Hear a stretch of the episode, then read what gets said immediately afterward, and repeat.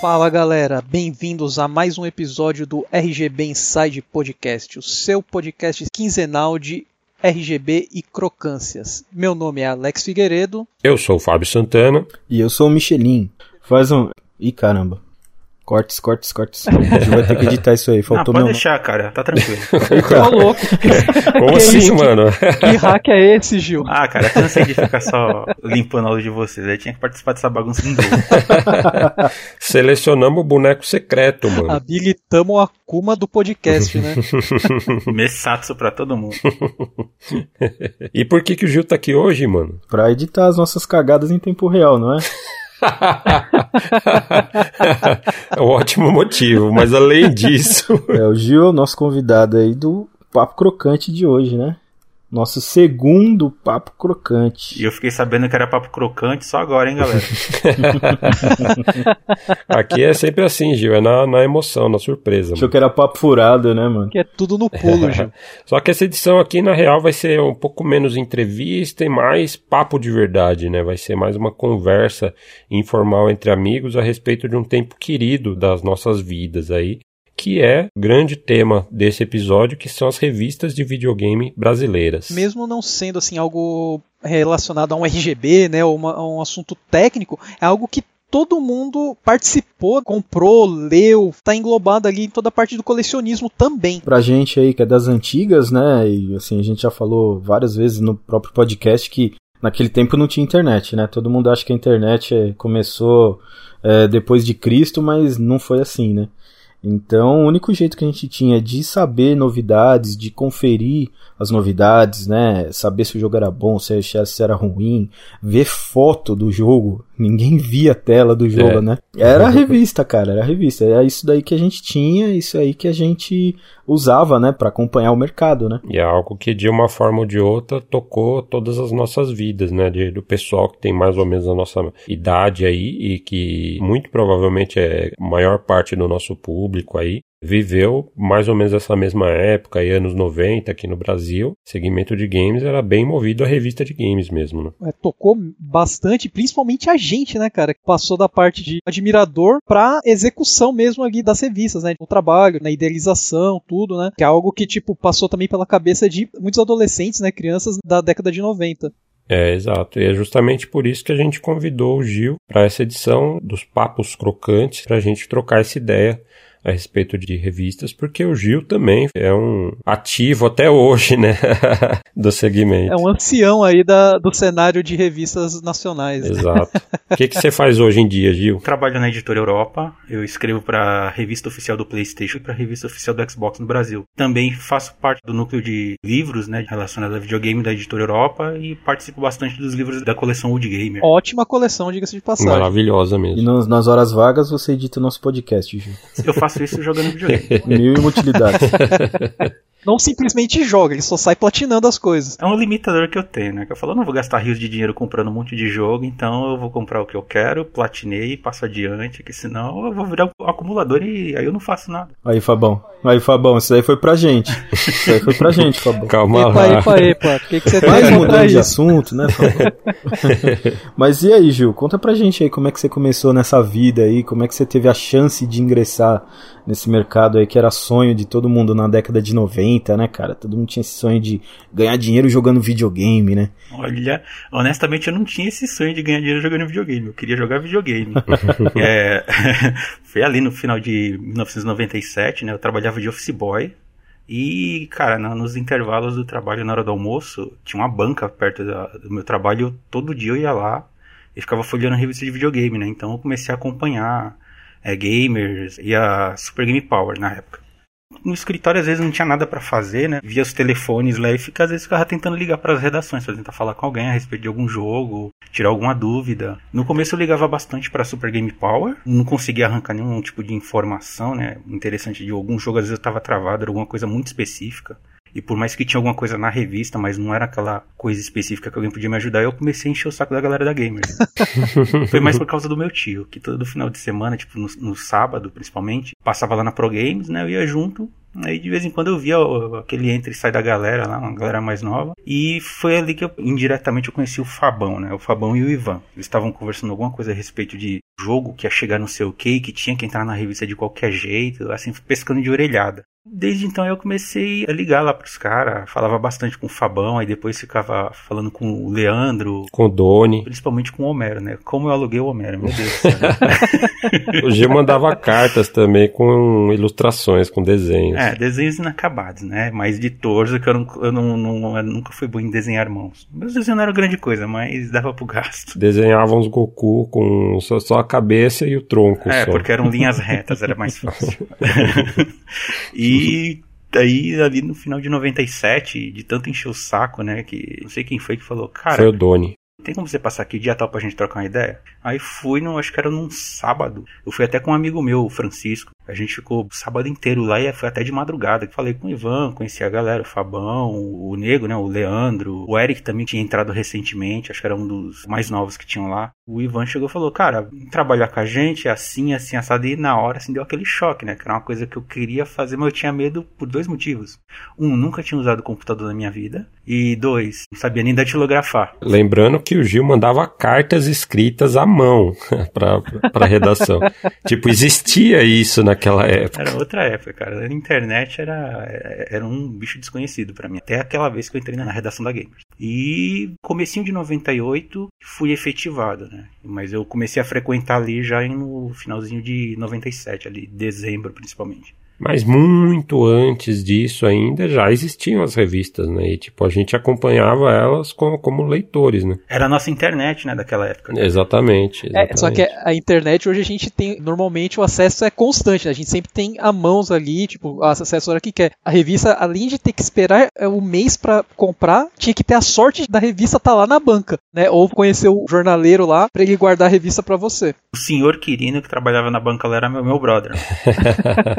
Eu acho que a gente tem tudo mais ou menos a mesma história de ser meio que rato de banca, né? Pra consumir as revistas de games, né? Com certeza, até hoje eu tenho muito apego, assim, a material impresso, né? Hoje ficou tudo digital, né? Entra na internet, você consome o que você quer lá, na verdade, o pessoal até tá perdendo a prática de ler, né? O pessoal assiste o review. É, né? hoje é outra era outra mídia. É. é. você assiste, escuta a mídia muito ativa, né, comparado com as revistas de antigamente. Então, até hoje, eu não sei se é nostalgia, né, daquele tempo que a gente tinha aquela revista física na mão, aquilo era como se fosse um guia para você, né, cheio de informações que a gente estava muito curioso para saber. Então, era uma emoção você chegar na banca e ter uma revista nova, né? Era uma surpresa, né? Você pegava, abria a revista e você não sabia o que, que ia ter lá. Você não sabia que ia ter Street Fighter pro Mega Drive. Você ficou sabendo porque você comprou a revista, abriu e, cara, alguém escreveu lá, olha, vai sair Street Fighter pro Mega não Drive. Não importa se era mentira ou não, né? É. é, e detalhe, né? Muito melhor do que a versão do Super Nintendo ainda. Então. ô, ô, Gil, já que você tá aí, essa parte você sabe que a gente pode tirar, né? Então, assim, era uma aventura, né? Você chegava na banca com sede mesmo de pegar a revista e olhar para ver o que, que ia ter o que, que ia sair, o que, que a SEGA estava fazendo, o que, que a Nintendo estava fazendo, novos consoles. Então era uma emoção muito grande, né? Então acho que todo mundo era rato de banca de jornal com certeza aqui, né? É legal, assim, ter reunido nós quatro aqui para falar a respeito desse assunto, porque a, a, proposta desse episódio meio que é contar a história das revistas de games pela nossa ótica, né? Tanto num primeiro momento como leitores, quanto num segundo momento como profissionais mesmo atuantes no ramo editorial de games. Né? É, eu me recordo de acompanhar revistas de games desde muito cedo. Lembro de ter visto o lançamento, por exemplo, do suplemento especial games da Semana em Ação, que veio lá no, no finalzinho de 1990. Essa foi que veio no jornal? Ela não vinha como jornal, ela foi lançada como um, um número especial, uma edição especial, standalone mesmo, da revista principal que era a Semana em Ação, que tinha substituído a revista Placar, se não me engano. E aí eles lançaram esse especial de games, finalzinho de 1990 tal, que foi aquela primeira edição com a capa das Tartarugas Ninja. Aquilo para mim foi um negócio de outro mundo, né? Porque até então a gente não conhecia, tipo, revista de videogame, conteúdo dedicado para videogame. A gente já curtia videogame. Eu me lembro quando moleque assim, a gente trocava ideia com os outros moleques, ó. tipo, a nossa informação era que a gente trocava ideia com, com outras pessoas que curtiam as mesmas coisas né? Eram os cartuchos que tinham disponibilidade ali na vizinhança, né? Então você só conhecia aquele mundinho mesmo, né, de games. E aí depois conheci locadora de videogames na minha vila, ali no bairro do Jardim Pirituba. Um cara chamado Jacó, na rua 7, abriu uma locadora com as fitas que ele tinha e começou a alugar pra molecada da vila. E tipo, a gente frequentava a locadora e aí na locadora a gente trocava ideia com a molecada da mesma região ali e tal, e com o dono da locadora também, para saber o que estava chegando. Então aquela era a nossa fonte de informação, né? Muito limitada, né? E aí eu imagino que com vocês tenha sido mais ou menos do mesmo jeito, assim, pré-revistas de games, né? É exatamente isso, assim, como eu falei. E às vezes até é muito difícil, porque na, onde eu morava na Zona Sul, nem todo mundo tinha game mesmo. No começo, assim, era um carinha com Atari, outro espalhado lá no fundo, então, assim, tipo, nem todo mundo tinha. Né? Então ainda era mais difícil conseguir esse tipo de informação, né? Já no meu caso, o meu tio, ele sempre teve videogame, né? ele gosta bastante, até hoje, joga bastante RPG. E quando eu mudei de João Pessoa, Paraíba, pra cá, pra morar aqui em São Paulo, né, que eu fiquei um tempo na casa dele, o primeiro contato que eu tive com videogame foi com Turbo Game, aquela versão compacta, né, do, do, do Nintendinho. Lembra que ano que foi isso, Gil? Cara, 89, 90 mais ou menos. Eu tinha uns 9 uhum, anos. Uhum. Eu fiquei maravilhado, né? O primeiro contato que eu tinha com o videogame que era muito moleque de rua. E o primeiro jogo que eu, eu gostei, vou jogar esse aqui, ver até onde eu vou, foi o, o Castlevania. Ah, que da hora. Ele foi o primeiro jogo que eu terminei.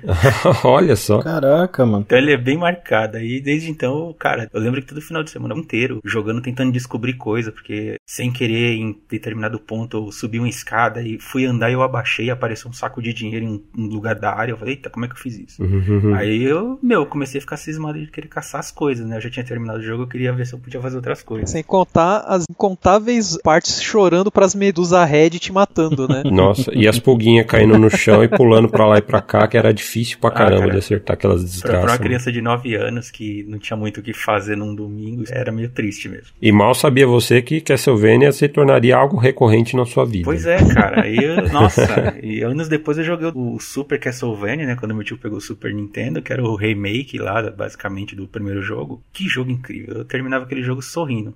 Desde então, desse primeiro contato que eu tive com o videogame pra cá, cara, é, só foi aumentando essa querer conhecer mais videogame atrás e foi a partir daí que eu comecei a indiretamente conhecer revistas de videogame, né? Ser um frequentador de banca. Porque o meu tio ia, então ele, às vezes ele me arrastava.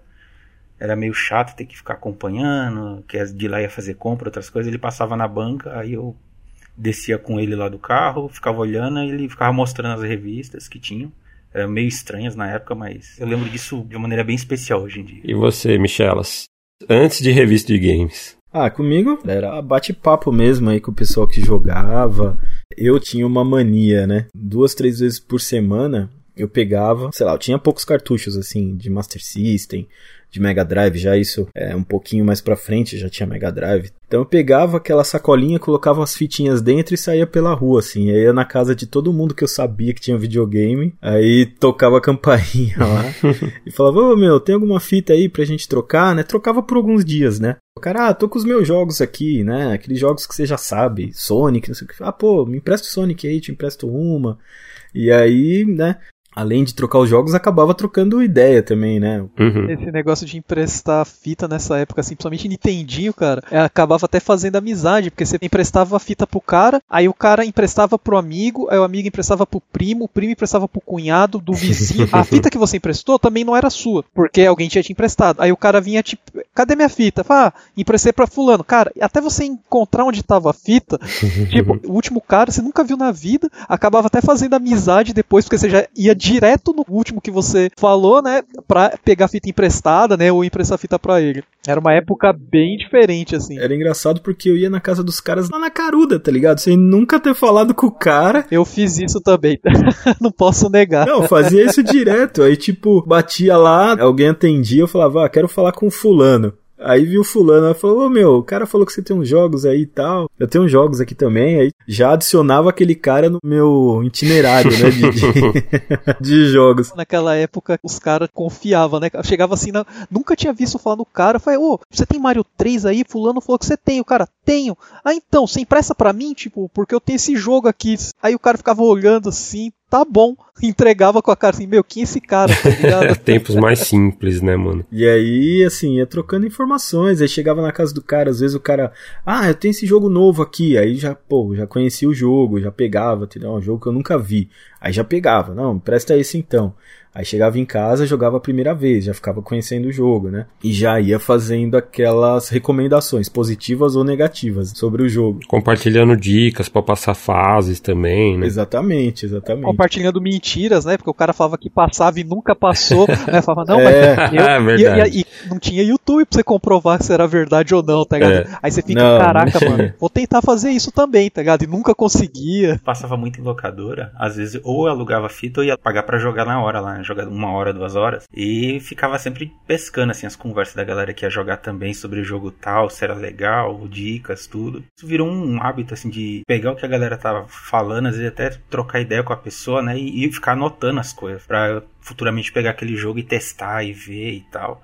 Tanto que eu acho que por uns dois anos, assim, quando eu ia direto em locadora, fiz acho que uns 10, 12 caderninhos de anotação, assim, de jogo que terminei, não terminei, dica, não tem dica, coisa que a galera explicava, código. Gil, profissão repórter desde pequeno, tá ligado?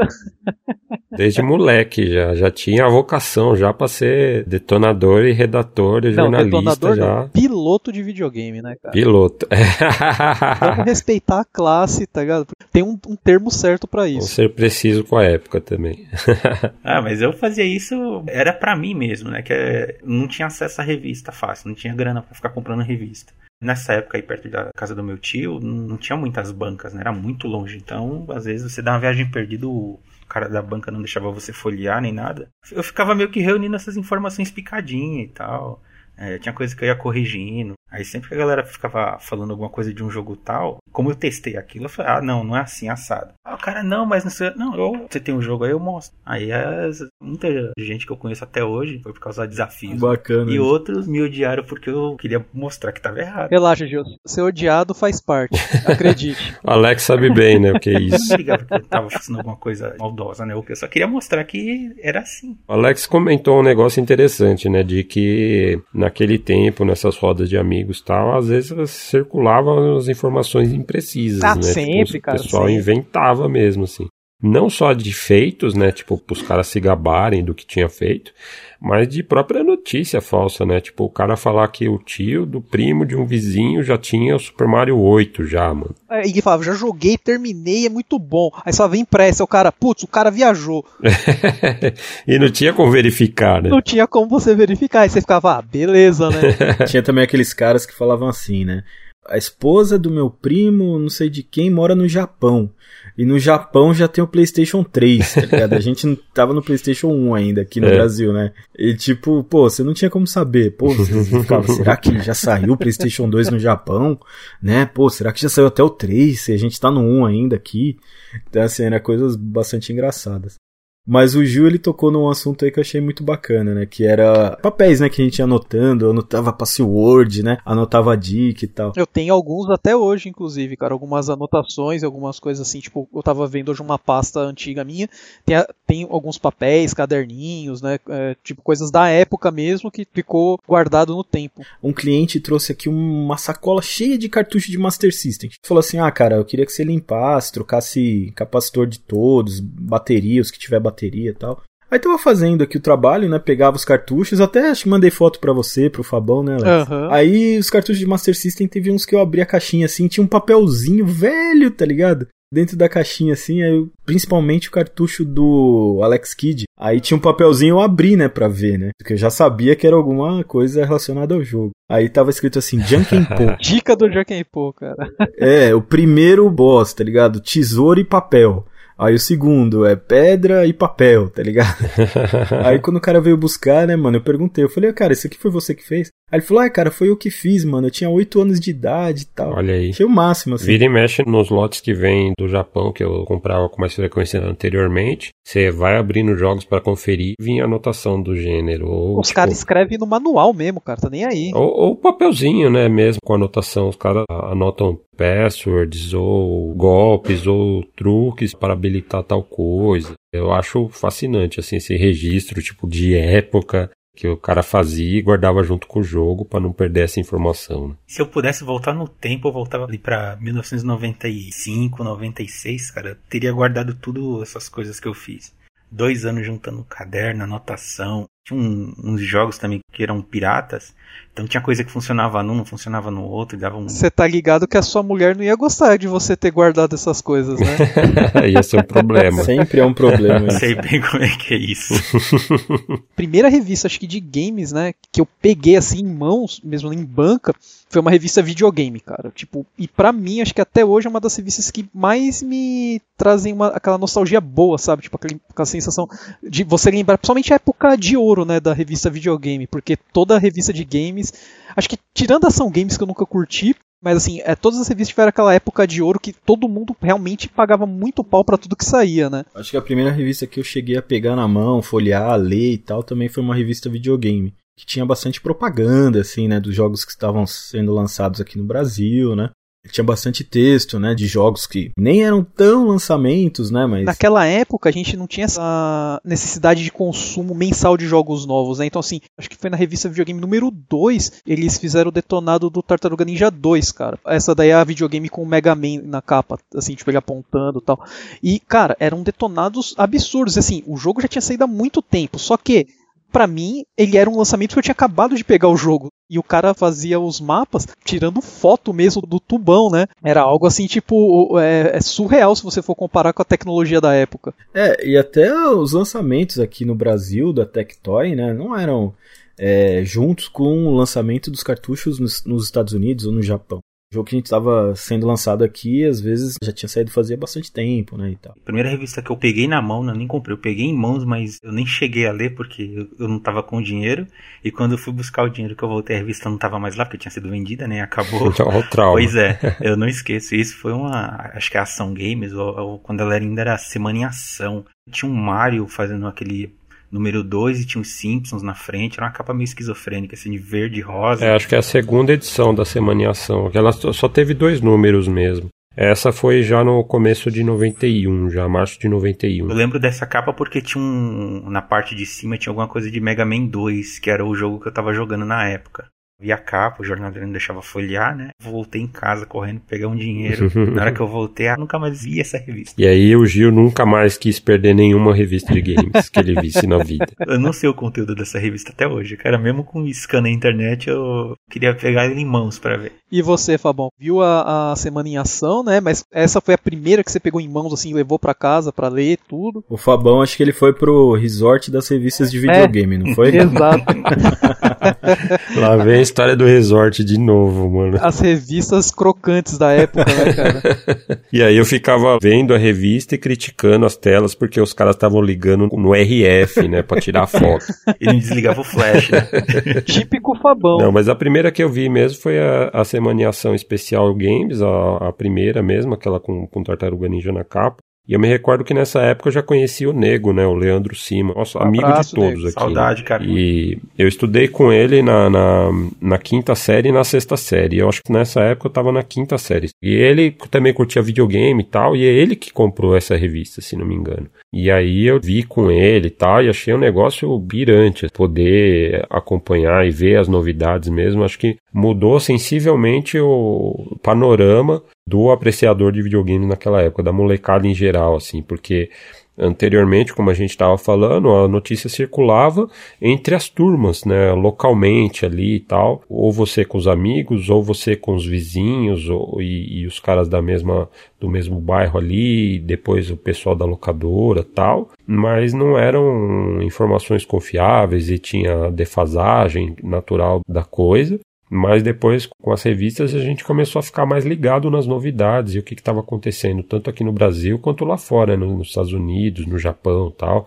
Tem informação mais precisa, mais é, embasada, mais pesquisada, saber o que, que era, eram bits, bytes, nomes das tecnologias, nomes das empresas, quem que era Nintendo, quem que era Sega, Capcom, Konami, por aí vai porque tinham jornalistas por trás dessas revistas, né, fazendo essas revistas. Né? Tipo, tinham jornalistas responsáveis pelo conteúdo e tinha os pilotos que eram molecada que manjava de fato dos games tal. E essa informação toda tinha essa curadoria, né, para oferecer um conteúdo que tivesse uma autoridade, né, naquele segmento e que fosse uma fonte confiável de informação, né. Então mudou sensivelmente aí o panorama de todo mundo que curtia games naquela época, né. Acho que até foi o nascimento dos primeiros gamers hardcore mesmo, né, cara? que era o cara que jogava e o cara que acompanhava revista e tal. E tinha o cara que só jogava de vez em quando não queria gastar dinheiro com revista, né? Então o cara já não era hardcore, né? Eu conheci muita gente que chamava de parasita. parasita. É uma outra classe aí de. Você comprava a revista e tal, o cara ele nunca se importava, não dava nada, até meio que, ah, porque você gasta dinheiro com esses negócios. Mas quando você tava com a revista em mão, ô, oh, empresta aí.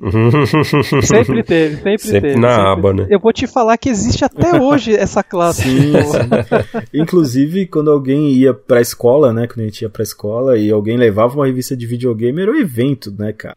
Ah, pode crer. Cara, mano. por isso que eu nem levava, porque as minhas eu deixava, tipo, tudo no plastiquinho, assim, guardada, tá ligado? Tipo, ia com maior cuidado. O Alex, tipo, ó, eu quero fazer o full set aqui da Ação Games, tudo em estado mint, mano. Complete inbox, com mano. Com 4 anos de idade já queria... Não, Ação Games não, era videogame, era videogame. Na época eu cheguei, acho que até a edição sei lá, acho que 30 da videogame, assim, tipo, seguindo. Depois eu meio que desencanei um pouco de colecionar. Às vezes não tinha dinheiro, né? Então juntava o mês inteiro, né, para chegar lá na banca no, no dia que ia sair a revista e comprar, né? Nossa, cara, eu só faltava chorar às vezes quando minha mãe ela passava na banca. E às vezes a minha mãe sempre é, comprava para mim gibi, né? Porque eu sempre gostei muito de ler. Então ela sempre trazia gibi e tal. Em vez do gibi, cara, chegava com uma revista de videogame, eu não conseguia me controlar de felicidade, né? E nessa época também eu comecei a colecionar junto com meu irmão, né? O Julião. Abraço, mano. Ô, Julião. Grande Julião. E aí eu comecei a, a colecionar junto com ele, né? Porque a gente ganhava dinheiro para comprar lanche na, na escola, né? Mas a gente acabava economizando no lanche, assim, pra gastar ou com ficha. Comer pra quê? Comer não dá XP, mano, não acaba jogo. Mas aí a gente redirecionava essa verba, né, para reinvestir num outro segmento, não no segmento alimentício. então a gente ficava no flipper ou então a gente, quando saía revista nova, a gente ia pra banca e, e comprava a revista, né. E aí a gente começou a comprar tudo quanto era é, revista que aparecia, né. E no, nesse primeiro momento, principalmente ação games e a videogame. Todos os números que saíam assim, a gente comprava religiosamente. E tanto que era um dilema, né, cara? O maior dilema que a gente enfrentava naquela época. É o fliperama são as fichas ou é a revista de game? É. Aonde que você vai investir a sua grana, né? E tinha a locadora, né, cara, também. Pra onde você ia, né? Ah, locadora eu não conseguia. Locadora era caro demais para mim. ah, locadora pra mim era um evento. Pelo menos uma vez por mês eu juntava grana do lanche, essas coisas, eu também comer para quê, né? Eu juntava o dinheiro e no fim do mês ia lá jogar duas horas. eu lembro que o meu pai, é, uma certa época, né, ele comprou um videocassete. E era um evento, né? Assim, videocassete era novidade. O videocassete mudou também, bastante usado. Foi, e nem todo mundo tinha, né, cara? É, tinha que ser muito boy pra ter um videocassete na época. E é lógico que o Fabão tinha. Não. É lógico, ele foi no resort do videocassete primeiro. Não tinha videocassete, mas tinha que ter a PVM. É, a PVM com certeza. mas eu lembro assim que toda sexta-feira a gente começou a frequentar a locadora, a família mesmo. Ia eu, meu pai, minha mãe, minha irmã, na locadora e tipo alugava, sei lá, três, quatro filmes. E aí você entregava só na segunda-feira, né? Só que naquele tempo nem tinha é, jogos ainda, né? Aí quando começou a chegar os jogos na locadora, foi aí que eu comecei a sondar, né, a testar as águas, né, pedir pro meu pai, rapaz, deixa eu alugar esse jogo aqui e tal. Aí de vez em quando ele deixava, aí pegava na sexta-feira, devolvia na segunda, né. Agora eu ir lá na locadora e alugar assim com o meu próprio dinheiro, sem chance. E aí começaram a aparecer mais revistas, né? Tipo, até então a gente tava na videogame, ação games tal, dominando o mercado. Aí começou a sair Super Game, em 91 também, não demorou muito tempo depois da, da ação games da videogame. É, mas como eu tinha console Nintendo, eu não comprava muito a, a, Super Game, assim. Ela era revista dedicada exclusivamente a consoles da Sega, né? Master e Mega. Eu já era o inverso, né? Eu tinha os consoles da Sega. Tinha Master System no começo e tal. Então comprava sempre as revistas direcionadas pro Master, né? Pra saber as novidades, saber os jogos e tal, ler as dicas, né, meu? Na época que saiu a Super Game, eu não tinha nada da SEGA, né? Mas assim, eu, eu lembro que minha, às vezes minha mãe trazia para mim, cara, e eu lia com toda a vontade, porque eu não tinha, mas sonhava em ter ainda um Master na época, né? Ou um Mega, assim. E eu lembro bastante, da, principalmente da, da propaganda do Phantasy Star, cara. Tipo, algo que me marcou bastante, né? O RPG demora dois meses. Três meses. para ser terminado, totalmente em português. Falava, caramba, deve ser louco isso daqui, né? Só que demorou ainda um tempo para conseguir um Master System. É, o Phantasy Star eu me recordo muito, especialmente assim, de uma publicação, se não me engano, do editor Abril, que foi o Guia Aquele com a capa vermelhinha, que tem o Sonic na capa, tem o Shinobi na capa também. Aquela revista, ela trouxe um detonado completo do Phantasy Star com os mapas de todas as dungeons, né? Que eram dungeons Caraca, em primeira pessoa tal. E, tipo, aquilo foi um material, assim, que eu vi, nossa, eu fiquei impressionado com aquilo. Mesmo nunca tendo jogado o, o Phantasy Star, eu ficava imaginando como que seria aquele jogo, com aqueles mapas complexos. Tipo, era o jogo que mais ocupava páginas, assim, daquele Guia Games. E saiu um outro Guia Games, né, é, na época, que era um com com a capa amarela. É, amarelinha com Mega Man na capa, né? Isso, né? exatamente, que era da Cinevideo. Esse foi antes do vermelho até. Cara, eu adorava esse, da, esse capa amarela, né? Porque ele não tinha detonado nem nada, mas ele mostrava diversos jogos que, meu, ninguém nunca tinha ouvido falar, cara. Ele falava de Year Kung Fu 2, River City Ransom, tá ligado? Ele era um grande tipo, catálogo de games. É, né? exato. Cara, eu lembro que eu, o que eu li, cara, eu, eu tenho até hoje esse Guia Games, cara, e eu lia, relia, lia, relia. Porque eu falava, cara, esse jogo jogo aqui e marcar e fazer um xizinho assim na página assim, pô, isso aqui eu já joguei. Era tipo um, um checklist de jogos que eu já tinha jogado. Tá platinando o Guia Games. É, tô platinando. Exatamente. Eu, no, no Guia Games número 2, se não me engano, tem um jogo que eu fiquei maravilhado e eu só vim jogar muitos, muitos anos depois, que era o Metal Slayer Glory, do Nintendinho, do Famicom, só tinha saído do japonês, né? E eu fiquei maravilhado porque era um jogo que, tipo, de, de Nintendinho que tinha 8 megabits de memória. Era o maior cartucho de, de Nintendinho, né? Então foi um negócio que eu fiquei imaginando como que era aquele jogo. Só pelas fotos, assim, tinha, sei lá, tipo, duas, três fotos em preto e branco na, no, naquele guia game. É, né, geralmente era uma foto só, assim, com uma coluninha de texto bem pequena, né? Mas você falava, caramba, com aquela fotinha em preto e branco, você falava, esse jogo aqui deve ser animal, tô vendo aqui o bonequinho. É, já tal. estimulava toda a sua memória para você imaginar como que era o jogo, exatamente, né, mano, na sua exatamente. cabeça. Esse, esse guia games aí para mim marcou bastante. Foi maravilhoso. E aí depois é, da Super Game, no ano seguinte, em 90 92 foi lançada a Game Power, né? Que era da mesma editora da Super Game. E aí a Super Game sendo dedicada a consoles da Sega, chegou a Game Power então com aquela capa de Street Fighter 2 maravilhosa dedicada somente a consoles da Nintendo. E essa sim eu comecei a comprar religiosamente mesmo, assim, todos os números. E era da hora que tinha os, os pilotos da revista, né? Tipo, na Super Game era da hora que tinha o chefe, mas a Game Power introduziu a figura dos pilotos com suas próprias personalidades, né? Então tinha a Marjorie Bros, tinha o Baby Betinho, que gostava de jogos de porrada, tinha o Lord Matias e tinha o Marcelo Kamikaze, que curtia os RPGs. E aí você começava a se identificar identificar com esses personagens da revista, né? Era bacana, assim, tipo, o estilo de design, né, que eles colocaram na época, né, cara? Porque a videogame, ela tinha uma diagramação mais séria, mais pra época mesmo, assim, né? E quando começou a sair, tipo, a Game Power, meio que você vê que deu uma mudada, né, assim, de diagramação geral, né? Imagens grandes, tal, bem coloridas, assim, tipo, oficiais da época. Que o apelo também era pegar mais um público infantil, né? Se eu olhar hoje em dia um material desse, você pensa na época, que uma criança vai ver um negócio muito sério, por mais que ela goste de jogo, era uma coisa, sei lá, meio tediosa. Então a galera começava a dar uma diversificada para dar um ar mais divertido, radical, aquelas coisas da época, né? Pra cativar a criança mesmo. Faz todo sentido isso, Gil, porque se você for analisar as primeiras revistas de videogame, aliás, primeiros números da Ação Games, da videogame e tal. Sim, é tudo muito sério, né? É, elas tinham uma estrutura é, bem de, de revista de comportamento. Era uma extensão das revistas já existentes no mercado, adaptadas para se falar de um assunto que elas não falavam comumente. E aí, com o tempo, tipo, elas foram se encontrando nesse nicho e se adaptando ao público, né? Acho que esse lance que o Alex estava falando do visual, da Game Power, mais colorido, mais visual, voltado para o público mais jovem, acho que foi um momento realmente que, tipo, as revistas tinham encontrado sua identidade, né?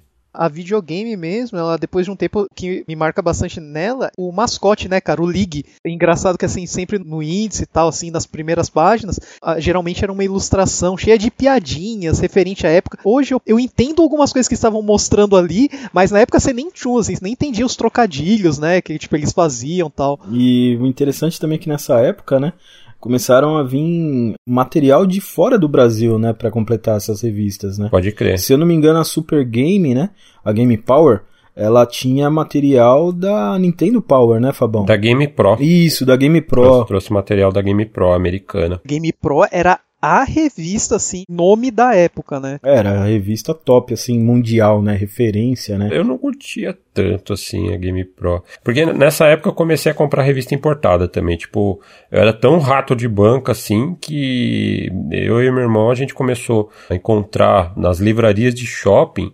Ali no West Plaza tinha uma La Selva. La Selva era um paraíso, Você cara. Pode crer, cara. Eu ia demais lá. É, mano. então a gente ia, tipo, começava a folhear as revistas assim importadas. Gibi, né? importado, né? Nossa. E os caras traziam a IGM, Electron Game Monthly, né? A, a Game Pro, é, a Game Fan, que era de longe a minha favorita, assim, ah, porque... Essas, essas daí, cara, geralmente eu só lia as imagens, né, porque não manjava de inglês na época, então só ficava assim, caramba, olha esse jogo aqui, cara, vi o nome, deve ser bom. Eu admito que em algumas livrarias grandes também aqui por São Paulo, tinha uma ou outra dessa que eu dava uma folheada e às vezes eu batia o olho na informação de algum jogo que eu não sabia o que era, eu copi, rascunhava em inglês mesmo, levava para casa a anotação e trazia para entender o que era aquilo. Mais ou menos o, o, método que eu usava também. Tipo, não dominava o inglês, arranhava alguma coisa, eu tinha aulas de inglês na escola, né, e ficava com o dicionário na mão para tentar decifrar o que estava escrito ali de fato. Mas era bem aproveitando muito mais o lado visual, que nem o Alex falou, né? De ver as telinhas e tal. Em inglês, nessa época, eh, na escola, principalmente escola estadual, cara, era no máximo o verbo tober, cara.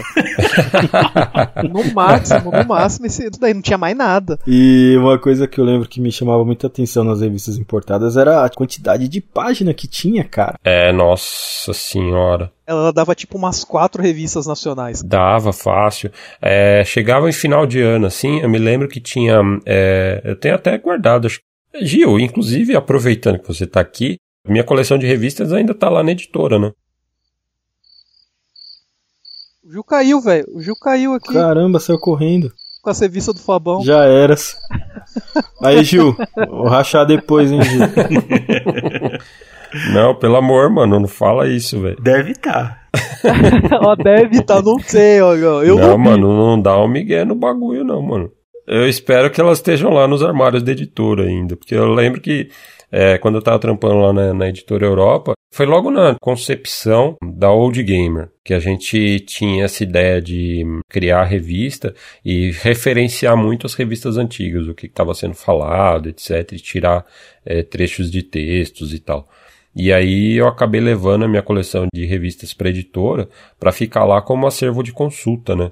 Então, todas as nacionais e todas as gringas. E aí eu tava lembrando, justamente por conta da IGM, a gente tava falando de tamanho de revista tal. Teve algumas edições eh, lá por 1994 que no final do ano os caras extrapolavam. Eu lembro que tinha uma edição recorde de número de páginas assim que tinha mais de 400 páginas. Tipo numa revista mensal, mano. Você pensar com 400 páginas, mano. Era um negócio, nossa, de outro mundo, assim. Tudo bem que, tipo, um terço da revista era de anúncio, né? Mas. Cara, até os anúncios eram legais de ver, tipo, eram informações novas, né, de produtos tal. Era até engraçado ver o tipo de anúncio que a gente tinha acesso numa revista de game na década de 90, né?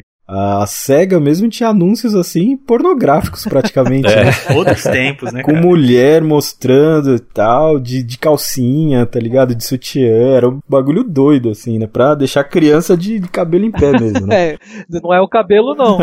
é, eu falei cabelo, mas era um, era um conteúdo bem, bem apelativo mesmo, né? Propaganda cara? dos jogos de golfe, mostrando a bunda da mina com a saia extremamente curta. É outros tempos mesmo, né? Um tempo vale tudo. Regras, não há regras, né? Vocês estavam falando da revista Super Game Power, da, da, identidade visual e tal. Eu só fui consumir revista assim com maior frequência quando ela virou a Super Game Power. Essa daí, tipo, foi a revista que sacudiu aqui o Brasil em questão de revista de game, cara. A fusão das duas, né? Foi histórica. Eu lembro que na época o meu tio acho que tinha pego um Super Nintendo, foi logo no começo, assim, do. Pelo menos que a gente teve acesso, né? Se bem que ele tinha lançado bem antes. E se eu não me engano, acho que a primeira revista que, que eu comprei com o meu dinheiro da Super Game Power, acho que foi a edição que tinha o Wolverine do X-Men na capa. Edição 11, eu acho. Alguma coisa assim. Gostei muito da identidade visual da revista, aquela coisa meio divertida, a caricatura né, dos redatores, aquela coisa, isso meio que criou uma afinidade. Nesse processo também, conforme foi ficando um pouco mais maduro né, nessa área de acompanhar videogame, começar a ter uma leitura mais focada, né, assim, pegar coisas mais, mais interessantes para ler, a identidade visual da revista me ajudou muito, mas na parte escrita passou a me incomodar. Tudo meio muito vago, sei lá. Aí eu tinha essa coisa de tipo, eu quero comprar a revista, mas aí eu dava aquela folha da rata na, na, na, banca, né, assim, de rabo de olho. E só se tivesse alguma coisa muito interessante para mim, ou um jogo que eu tava jogando, que eu comprava ela. Ter grana nessa época também não era fácil, né? então aí eu comecei a ser mais criterioso. Eu queria ter de tudo, né, mas não dava. É o drama de todos nós. persiste. Comecei a comprar revista mesmo assim regularmente também na Super Game Power. E eu ainda tenho elas até hoje guardadas aqui em casa. Eu acho que eu não tenho todas sequencial, né? Mas deve estar tá faltando um, um, alguma ali. Mas acho que até o número 60 ou 60 e alguma coisa eu tenho. E, cara, era uma revista que eu gostava bastante também, pela identidade, né, dos redatores, bastante interessante, né? E também achava que era um pouco vago, assim, as informações. Mas isso não era só na Super Game Power, né? Já era uma tendência, assim, né, das revistas brasileiras. Até chegar a Gamers, eu acho que tudo era meio vago, assim. Né? A gente precisa separar aí que a Gamers ela não chegou desse jeito. Ela, a, a, Gamers ela veio tipo em duas fases, né? Na real, a Gamers tem bem umas três ou quatro fases até chegar nesse momento, né? Na fase assim que tipo com conteúdão mesmo, assim, onde que você vê que tipo deu aquele boom mesmo de informações, né?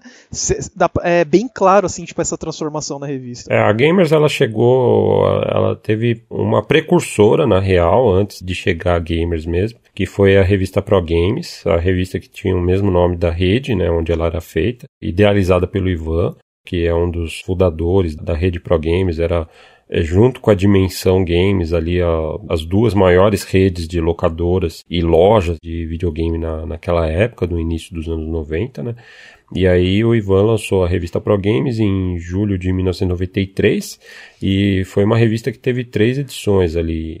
Era uma revista com uma, uma cara legal. Tinha o lance de ter uns quadrinhos no meio ali com o Capitão Ninja, desenhado pelo Marcelo Cassaro e tal, que meio que dava uma cara única para a revista também muito depois, assim, que ela veio se transformar na Gamers. Mas curiosamente, a, a, própria Gamers ela teve duas fases ali iniciais. Ela teve duas vezes a edição número 1, um, né? Porque a primeira fase passou de Pro Games para revista Gamers mesmo de fato. Se não me engano, o Ivan já contou essa história de que ele teve algum problema com a própria revista Game Pro, que tinha um nome muito similar, e aí, tipo, para evitar complicações, ele decidiu mudar o nome da revista e rebatizou ela para revista Gamers, que aí foi a fase zero dela, que teve a, a edição número 1 em abril de 94, e essa primeira fase teve acho que três edições dentro do ano de 94.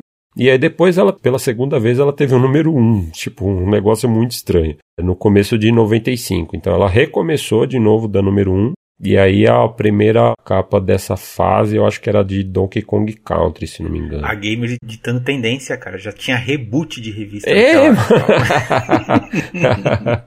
é um negócio bizarro, mano, bizarro. Eu não acompanhei muito esses dois começos. Depois que eu fui na redação que eu comecei a folhear as revistas antigas, né, que tinha algumas lá. Eu rachava o bico aquelas historinhas do Capitão Ninja, cara, os negócios de videogame era muito bacana. E isso é uma das coisas que que eu vi, até cheguei a ver acho que em banco uma coisa ou outra, mas eu nunca eh, consegui comprar, que era aquela coisa, na né, restrição, ou pega uma coisa ou outra, e então como eu já tava indo na vibe de outra revista, então é, tipo, eu tentava dar uma folheada ali as historinhas e bola para frente. Me lembro que a Super Game Power ela chegou no momento em que foi bem marcante na minha vida pessoal, porque coincidiu com a abertura da locadora do meu pai. Meu pai tinha saído da empresa na qual ele trabalhava há décadas, tal, pegou o FGTS dele, abriu um negócio para a família que envolvesse todo mundo, todos os filhos, né? Eu, o Júlio, que é o irmão mais velho, a Cecília, que é a irmã mais nova tal, e que todos pudessem trabalhar no negócio da família, que era essa locadora, JFC Home Video. A gente alugava tanto filmes quanto games. E aí eu lembro que a gente saiu em busca assim de acervos de locadoras que estivessem fechando para montar o nosso acervo. Isso no finalzinho de 93, a virada de 93 para 94 assim. Lembro de a gente encontrar o ponto comercial que fosse bacana na Avenida de Garfacó, ali na região do Piqueri aqui em São Paulo. A nossa locadora abriu no mês de abril de 1994 e foi exatamente o mesmo mês em que a Game Power e a Super Game se fundiram e se tornaram a Super Game Power. Foi uma estreia simultânea. E aí eu comecei a comprar também assiduamente a Super Game Power. E por conta do nosso trabalho na locadora, a gente tinha que estar tá sempre renovando o acervo tanto de filmes quanto de games, né? De games funcionava um pouquinho diferente, né? Porque de filmes os representantes das produtoras iam até as locadoras, né, para vender, apresentavam um catálogo de lançamento do mês seguinte, tal, a gente comprava, escolhia os títulos e as quantidades, tal, fazia o pedido e os caras entregavam na própria locadora, né. Agora com games a gente tinha que ir atrás, então a gente frequentava muito assim a Pro Games, que era a rede de referência na época, né, que ficava ali no alto da Lapa, com isso, eu conheci o Ivan, o Tarcísio, o pessoal da Pro Games ali na época, e tive contato com os caras que eram responsáveis pela revista Gamers. Então, trocava muita ideia com o Ivan tal a respeito da Gamers, e ela, nem de longe, assim, era minha favorita de games naquela época, né? Até porque comprava muita revista, né? Já comprava muita revista importada, inclusive. Então o Ivan sempre trocava bastante ideia comigo, assim, tipo, do que, que eu curtia na Gamers, do que, que podia melhorar tal. E aí acho que ele curtiu as minhas opiniões, os meus toques assim, e me chamou para trabalhar na revista. Isso em finalzinho de 1995. Mas meu pai deu a bênção dele e tal. E aí, com isso, no dia 17 de novembro de 1995, eu comecei a trabalhar na redação da revista Gamers. Eu cheguei na Gamers também, né? Ali pro finalzinho de 97. Eu lembro que o primeiro trabalho que eu peguei foi da continuidade ao detonado do Tomb Raider 2 do Fabão. Exatamente. Isso já lá pela edição 27, tipo 26, 27 por aí já estava numa fase da Gamers que a gente já tinha meio que encontrado um caminho, né? De conteúdo muito mais aprofundado, mais detalhado mesmo, de escrever com profusão, assim, de, de detalhes. Né? Profusão né? é pouco, né, cara? Eu lembro que teve uma, uma revista que foi inclusive a do Soul Calibur. Eu tinha feito a matéria do King 99 com todos os golpes, tudo. Eu liguei pro Fabão e ele falou: ah, você me faz com tantos toques, né? Com tantos caracteres e tal. Eu falei, Fabão, eu já estourei isso daí pelo dobro, o que, que eu faço? Ah, cara, faz essa p... mesmo do jeito que dá, porque na revista só vai ter a sua matéria, a minha e a do Gil. Basicamente, essa revista tem três matérias. Esse era o espírito da Gamers. Pois é. Detalhe, a culpa do jeito de eu dar muita informação e até exagerar é culpa do Fabão, cara. Eu peguei a rebarba do cara e eu tinha que seguir esse padrão. Perdão, Gil lendo a primeira parte do detonado, eu falei, porra, tem que ser assim, né? E, meu, aí, beleza, né? Catando milho lá, aos pouquinhos, virando noite para aprender, mas e aí foi. Se você pega as duas partes desse detonado do Tomb Raider 2 de Play 1 na revista Gamers, você simplesmente não nota que foram feitos por duas pessoas diferentes, cada parte do detonado por uma pessoa, né? Eu comecei a primeira parte, e aí, como o Alex mencionou da Super Game Power, que tinha tipo uma fotinho e uma legenda ali com duas linhas de informação tal. Na Gamers, tipo, a gente dava uma foto e aí vinha aquela parede de texto enorme. e aí, tipo, daqui, daqui duas colunas, mais uma foto e parede de texto embaixo. Isso quando a foto não era reduzida, né? Pra caber mais coisa. e aí, se não coubesse o texto, tipo, a gente não tinha esse hábito de cortar texto. A gente não tinha uma formação jornalística ou formação como editores de revista, né? Então a gente estava fazendo, aprendendo, fazendo a prática, né? Então, o que a gente fazia é, tipo, não coube, vamos diminuir a fonte e fazer caber o texto, ou corta a foto, e, tipo, a prioridade era sempre o texto, né? Cara, foi quando eu descobri a existência da fonte 8.5, tá ligado?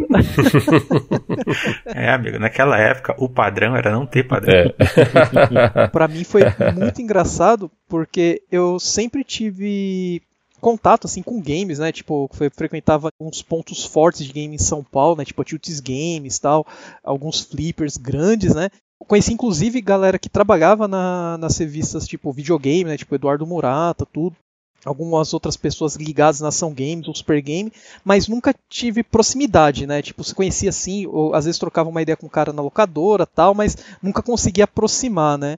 Não lembro quando, assim, um ano mais ou menos, mas eu jogava RPG, colava sempre no Sesc Pompeia, conheci o Rômulo, né? E ele mencionou tal que trabalhava na revista Gamers, tal, fazia as matérias. Falei, ah, bacana, né? Porra, acompanhava a revista Gamers, fiquei, pô, contente com esse cara que trampa.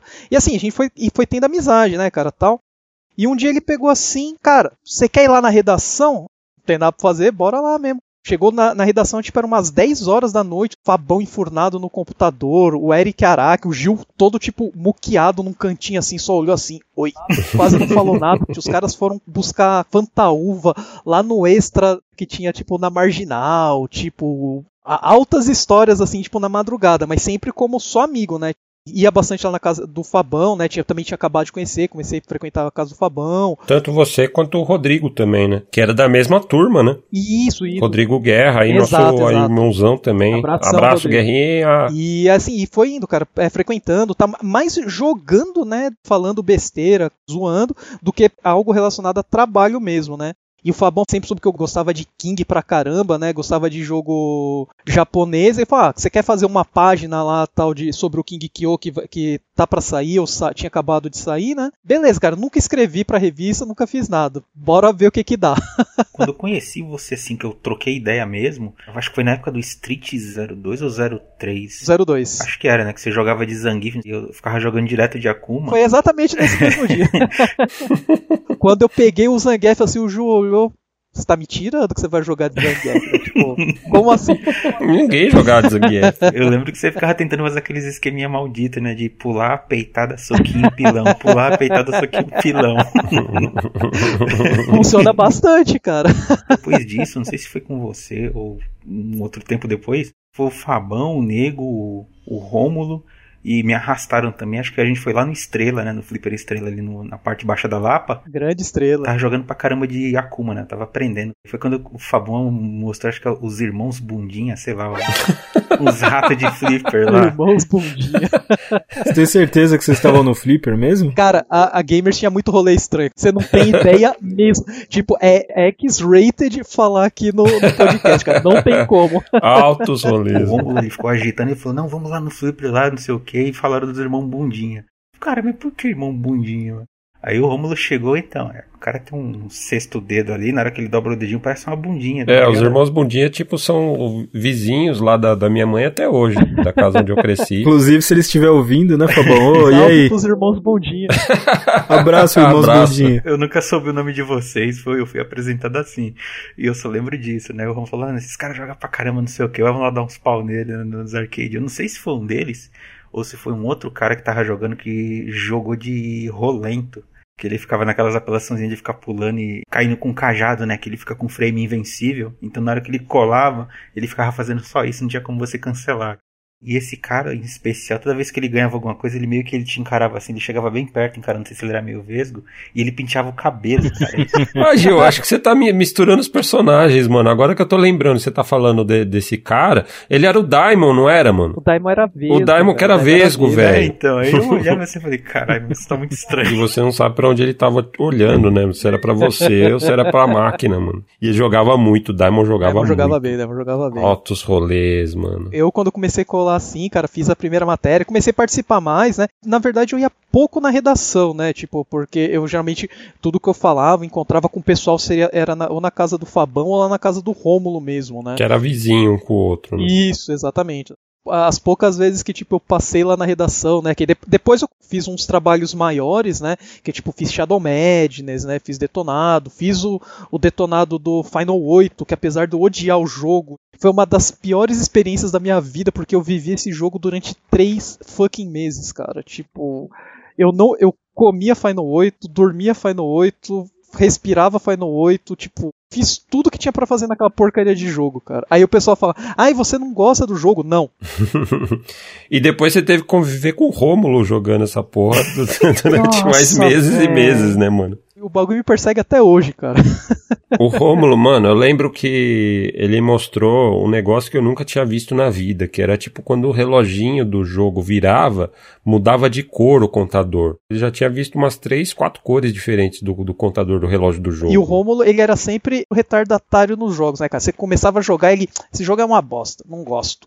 Aí passava tipo seis meses, ele começava a jogar e não parava mais.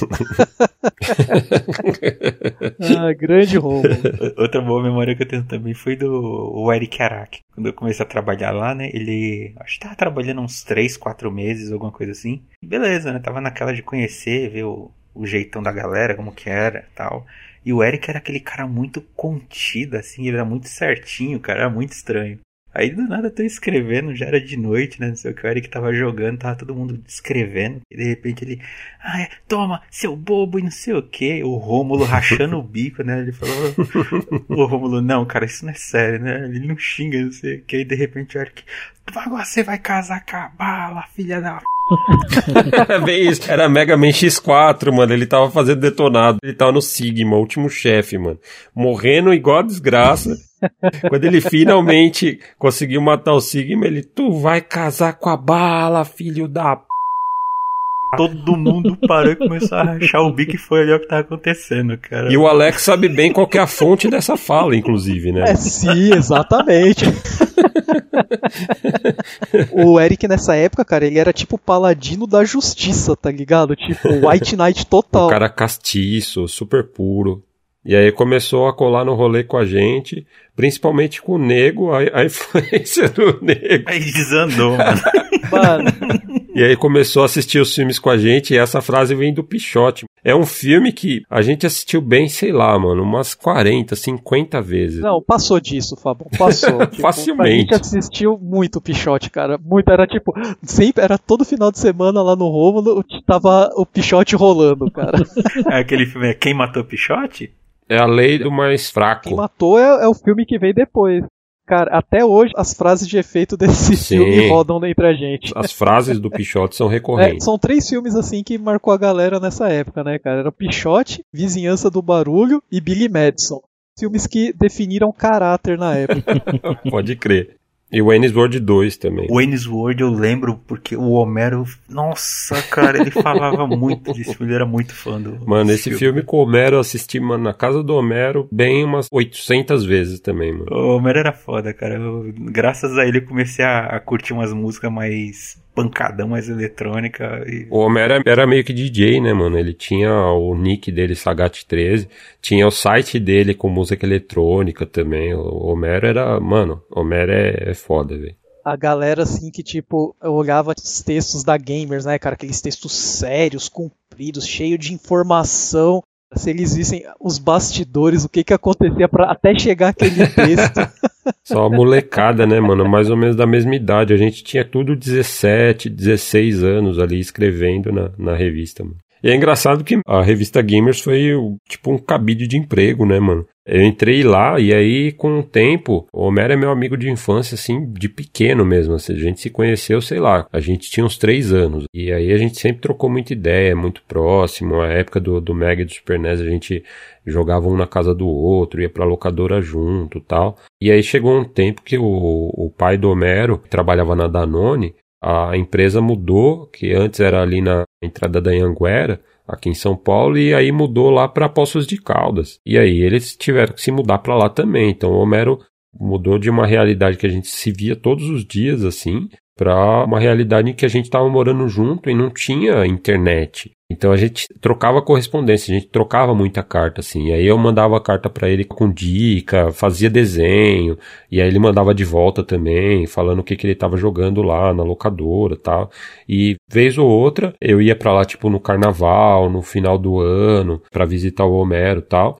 E aí chegou um momento que eu já tinha entrado na revista Gamers falei para ele que tipo a gente estava precisando de alguém mais para trampar na revista, porque quando eu entrei na revista Gamers, o Ivan tinha mudado toda a equipe. Toda a equipe eram dois caras que estavam fazendo a revista. Então, basicamente, a maior parte do conteúdo quem escrevia era eu mesmo. Tinha a Valkyria que diagramava e o Doni que fazia a parte comercial ali, fazia revisão também e tal. Mas com o tempo a gente precisou de mais gente, né? Então eu acabei chamando o Homero. A família dele continuou morando lá em Poços de Caldas, mas ele veio para São Paulo e passou a morar na minha casa um tempão. E a gente ia trampar junto na redação. Depois puxei o Nego também para trampar na redação. E depois veio o Eric, que frequentava a, redação e a gente se conheceu por conta do Final Fantasy VII. Não foi o Rômulo antes? O Rômulo também, puxei, que tipo, meu vizinho miliano também veio para a redação. O Rômulo acho que veio depois do Homero. Eu não lembro se ele veio antes ou depois do Nego. Mas foi antes do Eric, você tem razão. É, e aí veio o Eric por conta de Final Fantasy VII, que tipo, ele tava jogando a versão japonesa, ficou travado e não, não conseguiu esperar a próxima revista com a solução da parte que ele tava tal. Aí ele foi na, na locadora, né? Chamou o pessoal da redação que tava fazendo detonado, que por coincidência era eu. E eu já tinha passado essa parte, aí eu falei para ele como passava tal. E aí ele terminou o jogo e ficou super agradecido, daquele jeitão dele, assim, de ser super exagerado e caricato. E depois, inclusive, ele retribuiu o favor, porque eu tava jogando o Lunar japonês do Saturno, primeiro Lunar, e fiquei é, travado numa parte que, tipo, você entrava numa dungeon e você não conseguia passar. E aí ele, tipo, pegou emprestado o jogo, terminou, e aí quando ele devolveu para mim, falou como passava dessa parte. E aí, por conta disso, tipo, a gente trocando várias ideias tal, chamei ele pra redação também.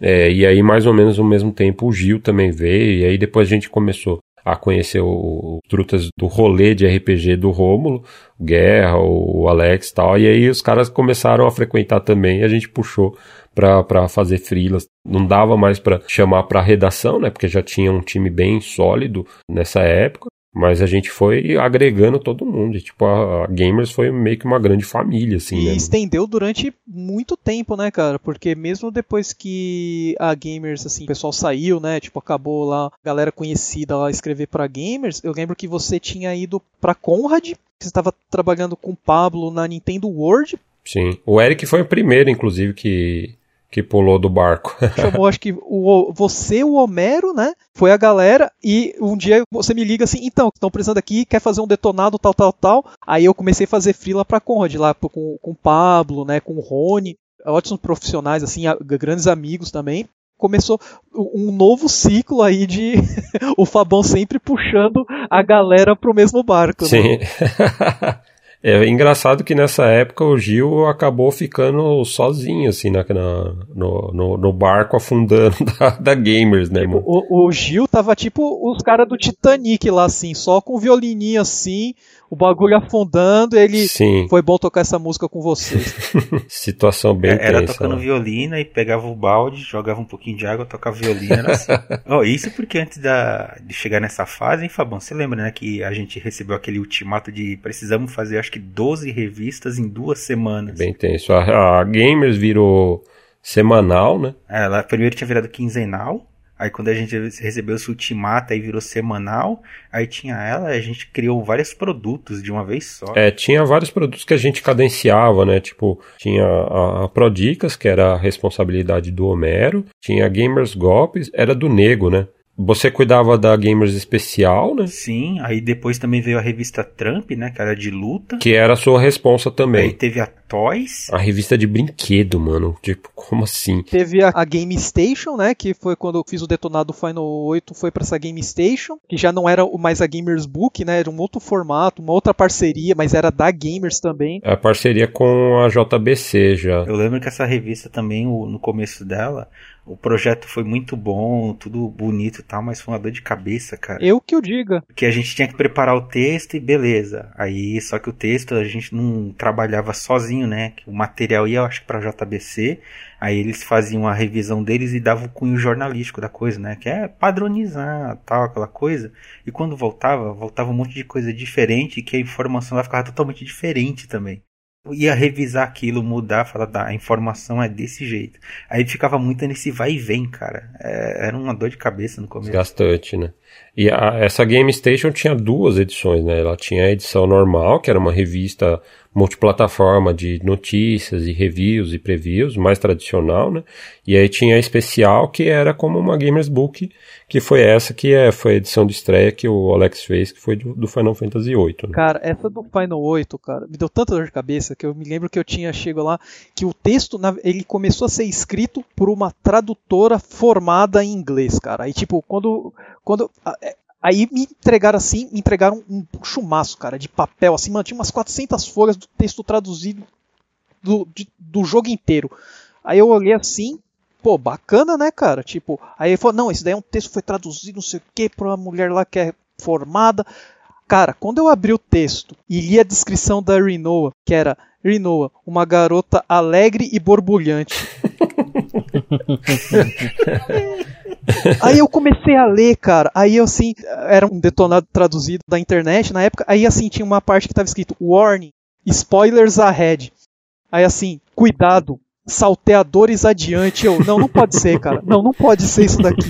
Cê, é, esse é o texto. Aí eu acho que foi o Ivan, cara, que tava comigo na época na salinha. Ele, é, esse daí é o texto, não sei o quê. Aí eu falei, não tem como. Vai ter que ser refeito do zero. Não dá pra usar isso daqui. Ele, como assim não dá pra usar? Isso daqui foi, é, foi traduzido no Translator. Já existia Translator nessa época? Power mano? Translator, cara. E assim, ele não, não era que nem o translator do Google hoje, ele faz umas traduções tal com sentido, né? Ele pega é, sentidos de frase. Naquela época, não, ele traduzia palavras e jogava lá e já era, cara. E foi exatamente o que aconteceu com esse texto do Final 8. Assim, quando eu olhei aquilo, eu falei, não é possível, cara, vou ter que refazer tudo essa merda. Foi nisso que começou a, a minha jornada dos três meses aí no Final 8. ah, eu, eu lembro também que quando eu entrei, Fabão, acho que a Gamers Book já tava rolando, né? O projeto dela. Já estava rolando. O, o Eric, inclusive, entrou na redação para assumir esse projeto da Gamers Book, né? A gente idealizou ela como um guia dedicado a um jogo só, né? Como existiam os guias gringos e tal, feito no Brasil com foco em traduzir a história também, né? Para que as pessoas pudessem aproveitar, mesmo quem não soubesse do inglês, não pudesse não simplesmente só jogar, como também entender, acompanhar e aproveitar a história do jogo. E foi um projeto também bem extenso, né? Durou nove meses, assim, foi tipo um parto é, realmente, assim, até na duração. Mas teve uns flops nessa revistinha aí também, né? Que é tipo, quem acompanhou, acho que foi o do Breath of Fire, cara. Exato. Que aí a gente tava numerando todos esses projetos, né? O Eric era responsável pela Gamers Book, e aí, tipo, cada um tinha um ou dois projetos aí nas suas costas para a gente fazer, então, com seis pessoas, fechar 12 revistas por mês, né? Tinha, inclusive, é, revistas derivadas aí, tipo a World Games e a World Games Special, que era basicamente a mesma coisa que a Gamers Especial. A gente tinha que produzir muito material, então a gente acabava reciclando alguns materiais. A, a Prodicas virou, sei lá, Manac Prodicas e Prodicas não sei das quantas. Acabou criando-se produtos derivados, assim, e muito do material que saía na Gamers, Gamers especial, assim, e acabava indo para World Gamers, World Games Special também, para a gente conseguir fazer essa entrega de 12 revistas mensais, né? Porque tinha mudado bastante a direção da Pro Games naquela época, né? E ficou um foco muito em resultado. E aí, tipo, o negócio da locadora já não ia bem, de loja já não ia tão bem também, por conta até da, da pirataria que se desenvolveu no mercado, ficou mais difícil o negócio de locadora, pirataria dominou o mercado, então o negócio da Pro Game já não ia tão bem, e aí eu acho que a empresa começou a depender bastante da redação. Modelo de negócio de revista para Pro Games era que a gente não, não ganhava por resultado de venda em banca, com as revistas que a gente vendia. A gente entregava o, o produto pronto para a editora Scala e a Scala pagava um valor fechado por revista, independente de quanto fosse vender essa revista. Então, para que a ProGames aumentasse o faturamento, a direção da ProGames colocou nas costas da redação essa responsabilidade de entregar 10, 12 produtos todo mês para gerar receita, né? Então acabou ficando uma situação bastante insustentável assim em cima das nossas costas, né? Tava eu e o Eric, a gente tava virando noite praticamente a terceira noite, né? Que ele ia para a faculdade e voltava e voltava para redação, virava a noite, ia para a faculdade, era assim. Eu não lembro qual Gamers Book, tinha acabado de fechar ela e estava fazendo uma outra, então começou aquela pressão, né? E então a diretoria da Pro Games vinha para a redação, sentava do nosso lado e falava: "Não, tem que fazer". Era como se fosse só apertar um botão e a revista estava pronta, né? E não era assim, Exatamente. Cara. Lembra, Fabão, quando pediram acho que o detonado do Castlevania do 64, pediram na sexta para entregar na segunda o bagulho tipo, sei lá, 16 páginas, detonado completo. Pronto, eu falei, como assim, né? Faz o detonado generator aí, aperta o botão vermelho ali do computador, gera o detonado. E eu lembro particularmente dessa noite, acho que foi um pouco antes do Eric, tipo, pedir as contas, né? Pedir pra sair.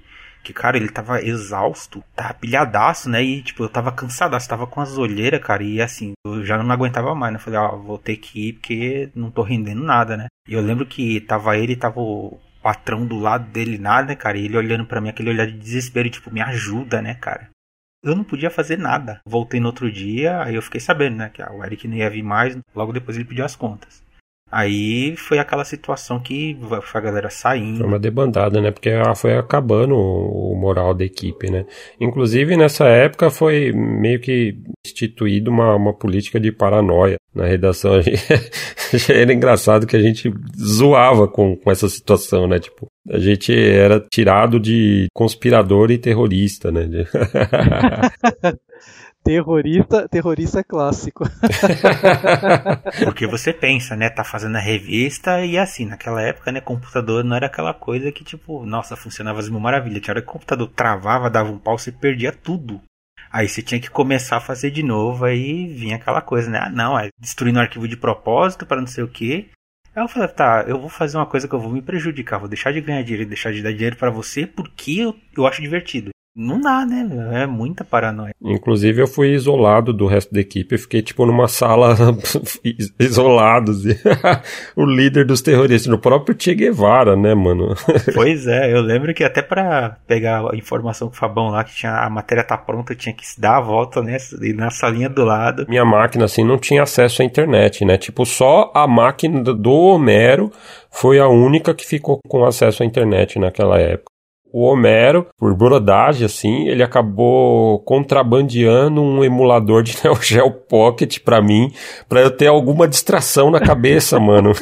e foi aí que, tipo, eu consegui é, terminar o, o, o SNK vs Capcom Card Fighters lá, tipo, fazer tudo no jogo porque realmente não tinha mais nada assim para eu fazer. Eu ficava isolado fazendo tradução. A galera assim, tipo, pensa assim, né, na época assim, era o sonho de, de todo mundo, né, ser piloto de videogame, não falar, nossa, eu vou jogar videogame tipo o dia inteiro, vou ficar, nossa, porque eu sou muito bom em videogame, então já, já era, é, é o meu serviço, né? Cara, soubesse tanto de dor de cabeça, é, porrinhagem, um cenário muito diferente do que aparecia ali, tipo, nas páginas da revista, né? Era... A gente se divertia muito porque era tudo moleque, né? Mas chegou um momento que realmente ficou bastante insustentável a situação ali. Ah, né? cara, que assim, bem ou mal, a parte da, da molecagem tinha aquela coisa de você pegar um jogo, conhecer o jogo, trocar ideia, às vezes sair, ver outras coisas relacionadas ao jogo. E então você toda hora tava renovando ali e ficava, tipo, animadaço para botar aquilo na revista. Mas depois que o negócio virou um, tipo, não, tem que fazer, tem que fazer, e os prazos eram surreais, aí não. Era tenso, cara.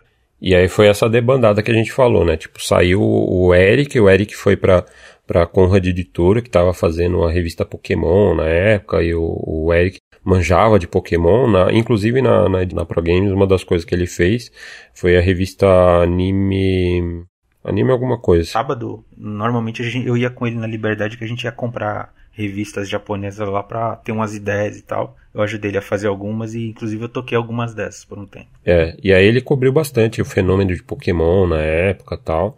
E aí ele foi lá pra Conrad Editora trampar na revista Pokémon, era redator da revista Pokémon tal.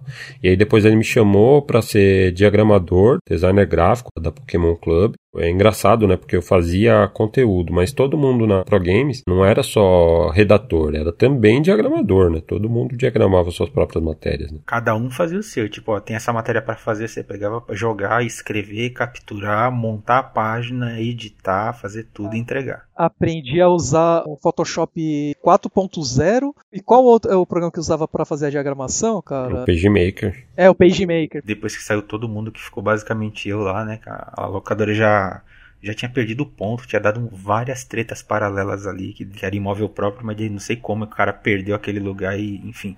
Comecei a, a fazer trampo remotamente na casa do Tarciso tal, né, para continuar as revistas, os projetos. Aí, cara, mas chegou um ponto que não dava mais.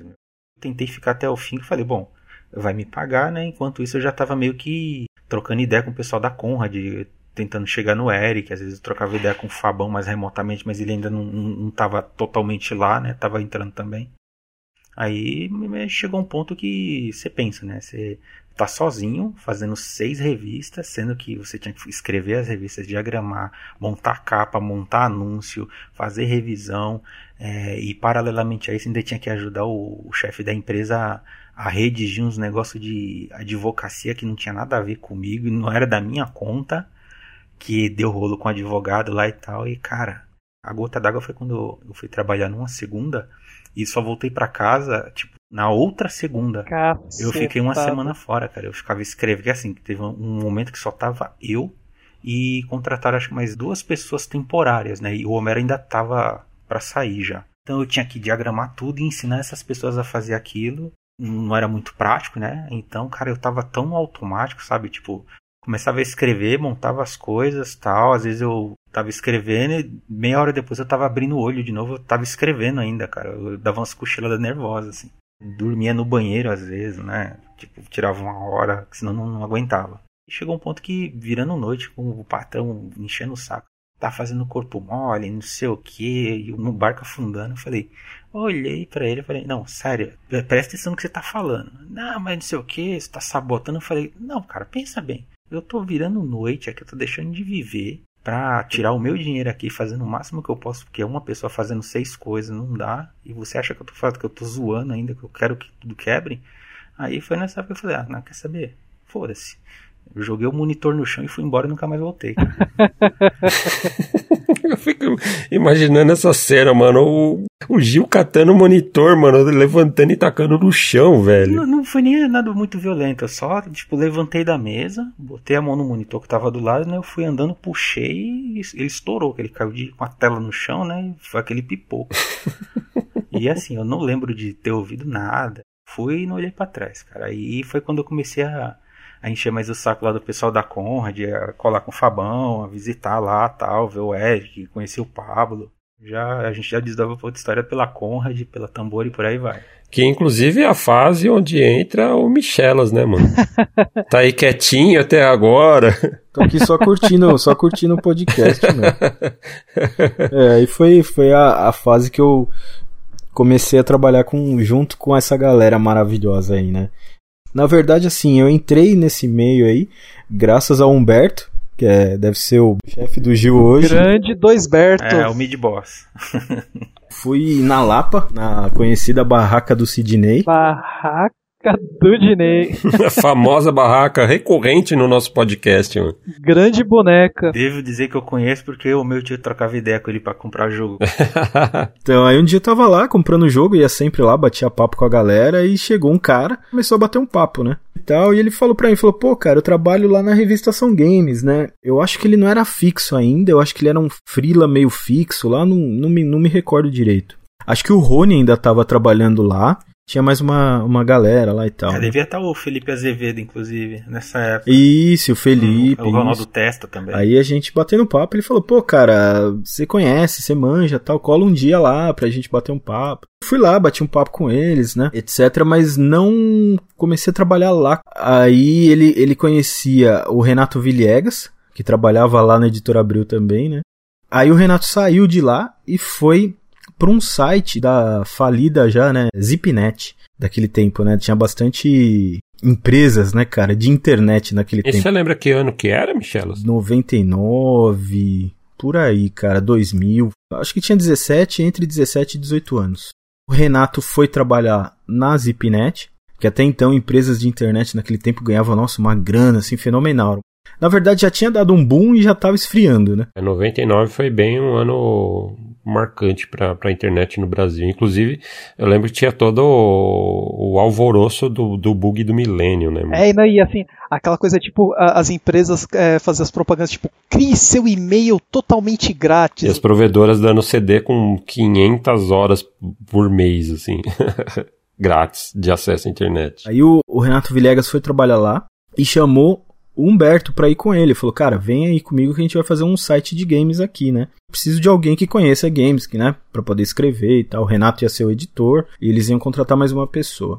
E o Humberto estava sendo contratado pela Abril, se eu não me engano. Ou já tinha sido contratado pela Abril e tal. E ele não quis sair, né? Aí o que, que ele fez? Ele me indicou pro Villegas. Falou: olha, tem esse cara aí e tal, o cara, o cara conhece tal, bate um papo com ele, né? E aí o Villegas me ligou tal, a gente começou a conversar, falou, ó, oh, cara, cola aí pra gente bater um papo. Aí fui lá, fechou as ideias e ele já falou, ó, oh, cara, pode começar a trabalhar aqui a partir de segunda-feira. E a gente começou a fazer o site chamava Zip Games. Tinha eu, mais um cara que escrevia e o Renato que era o nosso editor, né? E eu lembro assim que foi a época mais feliz da minha vida de trabalho, cara. Eu trabalhava do lado do pessoal da Zip Kids, que era um site bastante conhecido, né, cara, naquela época assim, que era um site que que produzia conteúdo para criança, coisa bem infantil mesmo, tal. Eles tinham parcerias assim com Pão de Açúcar, Turma da Mônica, tá ligado? Tipo coisa bem infantil mesmo, né? Só que o pessoal era zoeiro demais, cara, zoeiro demais. Então era zoeira assim o dia inteiro, né? Comecei a escrever tal pro Renato, naquela época, né, fazendo sitezinhos Zip Games. Depois de um tempo, o Renato, né? Vocês conhecem ele, o cara não ficava muito tempo num lugar só, né? É, eu vi ele agitado. Saiu, foi trabalhar na Panini. E eu continuei lá, né? Lá na Zip. E aí chegou uma hora que tava zoado lá, o UOL tinha comprado a Zip, né? Ia fechar e tal. E mandou todo mundo embora.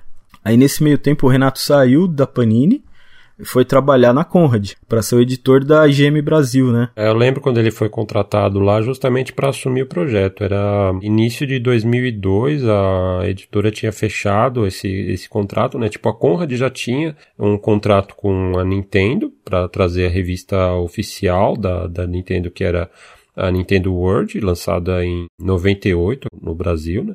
E aí, tipo, eles foram atrás de fazer mais um contrato internacional para trazer uma revista multiplataforma, né? A, engraçado, a EGM já licenciava conteúdo para ação games no passado. Então imagino que o próprio Villegas já tivesse alguma experiência com esse conteúdo internacional localizado, né, da EGM. E aí a Conrad fechou essa parceria e acabou trazendo o título para o Brasil, que foi lançado a número 1 em abril de 2002, sob o comando do, do Villegas. Michelinha entrou quando eu parei de produzir conteúdo lá pra, na Conrad, né? Porque foi quando eu fui pro Japão. É, pode crer, foi nessa época, né?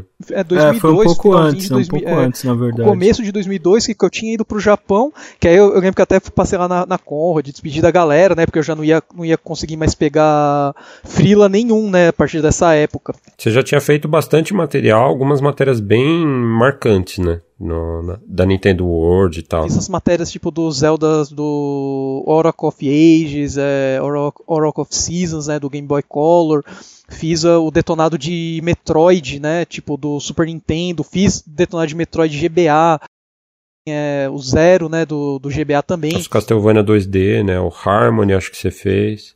É, fiz algumas coisas de PlayStation também, né? Para fiz de, de, de, Harry Potter, fiz bastante é, re, é, tipo reviewzinho, né? Mas o meu foco geralmente era detonados, né? Tipo fiz Dragon Quest 3, né? Do Game Boy também. Especialmente detonado com mapa. Né? Detonado com mapas.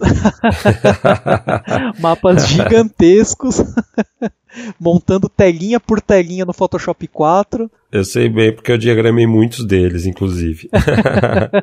Nessa época também eu lembro da Super Dicas, quando eu passei a ser mais atuante lá, com o Fabão acho que estava tocando essa revista, né? Eu comecei a pegar mais coisas para fazer, que nessa época eu já estava livre, né? Fora do karma lá da, da fase negra da Pro Games, estava tentando ver alguma coisa fixa. Aí eu virei meio que um frila fixo por culpa do Fabão, né? Do pegar o resquício de como o cara escrevia e emular aquilo para manter a coerência das informações e virou um hábito. Cara, virou um clone, né? Quando a gente começou a fazer coisas demais e a gente começou a fazer conteúdo especial para botar na internet, né? No site da revista, relacionado à editora e tal, foi fazer o, os trampos de Resident Evil Outbreak. E eu lembro que o Fabão, ele pegou, passou um guia, acho que do Siphon Filter Omega Stream, eu não esqueço isso. E era para entrar na revista, só que o prazo ia estar tá apertado e acabou entrando como conteúdo pro site, né? Malditas palavras ali. É, aí eu cheguei, Fabão, ó, qual que é o tamanho dos textos, né? Essa era, era a máxima de Então, qual que é o tamanho do texto, né? Ah, então não vai entrar na revista, vai entrar pro site, tá? Mas quanto? Ah, o quanto você conseguiu botar. Beleza. Foi a deixa, mano. Era isso que eu queria escutar. Então, era pro site, aí beleza. Não né? tem limites. É, uma semana depois. Nunca fala isso pro Gil, mano. Aí entreguei o texto e eu fui lá, né, na redação, falar com o Fabão, ver que tava tudo certo, que você tinha mais coisa para pegar. É, foi a primeira vez que eu, eu vi o Pablo Miyazawa com a cara fechada, né? Que ele, ele, ele é sempre o cara carismático, sorridente. É o, é o senhor sorriso, né, cara? É gente boa pra caramba, né? e foi a primeira vez que eu vi ele com cara fechada, assim, meio que compenetrado, escrevendo não sei o que, e o Fabão tava na máquina do lado. E pariu, meu! Um milhão de caracteres! Por quê? Mano, um fucking milhão de caracteres, mano. Assim, na hora, né, eu ainda era meio acanhado de falar com o Pablo, com o pessoal. Eu tinha um contato mais com o Fabão, com o Eric, né? E eu ia com o Pablo, eu sempre via ele sorrindo, zoando. Naquela hora eu não sabia se ele estava falando sério, se ele estava me zoando, né? Eu sei que o Fabão tava dando aquelas risadinhas meio fechadas, né? Eu, Desculpa, não sei o que. E, cara, o Pablo voltou a ficar com a cara fechada em silêncio e editando. Mano, só, só pra ter uma ideia, tipo, uma página da revista de conteúdo bem lotada, assim, naquela época dava, sei lá, uns 4 mil caracteres, mano. Se você for ver um milhão de caracteres, com essa média de 4 mil, que tipo, é uma página bem cheia de texto, mano, dava 250 páginas. Mano, é um livro, velho. De um jogo. Porra, você falou que era pra internet, não tinha limite, caramba. o, o bagulho não tinha nem link para carregar tudo isso Fosse na só época, texto, cara. só você baixando ia demorar. é, então, que eu lembro que eu tava fazendo isso, que o jogo, assim, ele tinha os esquemas online, só que pra nossa realidade era meio que impossível, né? E ficar jogando online, Siphon Filter. Então tinha missões que, quando você tentava conectar, eram missões especiais online, você tinha até 60 segundos para fazer a conexão para você continuar a missão, né? Ou então é, o jogo entendia que ah, você não pode conectar, então acabou a missão. E encontrei brechas no, jogo para você fazer essas missões off, online, offline. Então, aí eu comecei a dar essas dicas, né? Ah, nessa missão, tá? Você tem tanto tempo para matar o fulano, então você dá um tiro nessa direção, faz isso. E listei todas as armas, as armas secretas, os bugs do jogo que tinha esquema que era para você acho que era a terceira missão, você podia correr e aí você dava um pulinho e atirava, você entrava no chão. Cara, eu destrinchei o jogo de todas as maneiras possíveis e falei, bom, é pra internet, então no site eu posso meter palavras, né? Que a referência que eu tinha era GameFAQs. E lá é tipo, quando você conseguir socar de informação, beleza. Aqueles TXT gigantesco, né, cara? Então, essa foi a associação que eu tive. Aí o Fabão falou, é pra internet, não tem limite, e beleza, foi. Eu só não sabia que ia cair na mão do Pablo pra editar. Eu chegava lá na redação e já falava, qual foi o mapa que você trouxe dessa vez, tá ligado? Tipo, porque todos os bagulhos que eu fazia tinha mapas gigantes. Os mapas que eu mais fiz, acho que foi do Resident Evil Outbreak. O Fabão tinha passado uns links do jogo japonês, né? E tipo, tinha uns mapinhas do tamanho de uma merda. Eu tinha que pegar aqueles mapas, aumentar, redesenhar.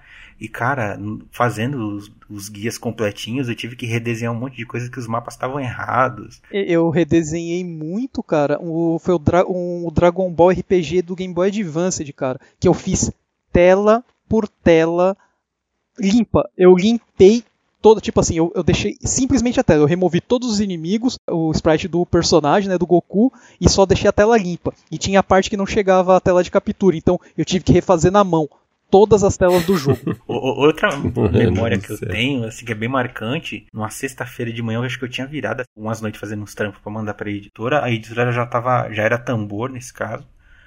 E Aí eu lembro que acho que foi o Ronaldo Testa que ligou na minha casa, né, pra falar comigo. A minha mãe ainda lembra dessa história de vez em quando ela conta. Cara, desculpa, eu não tenho maturidade pra escutar o um nome chamado Ronaldo Testa. o Testinha, cara. Desculpa, gente boníssima, não, desculpa, mas... É, o Testa é mas muito a minha querido, maturidade não permite. eu tinha chegado em casa, né, virado noite, fui em casa, só tomei um banho e, e tava indo pra editora, né, encontrava lá o Fabão, o Testa, a galera. Só que nessa sexta-feira, se eu não me engano, acho que tinha pegado acho que o, jogo, o Dragon Quest VIII, é, que a Square tinha mandado, né, exclusivo.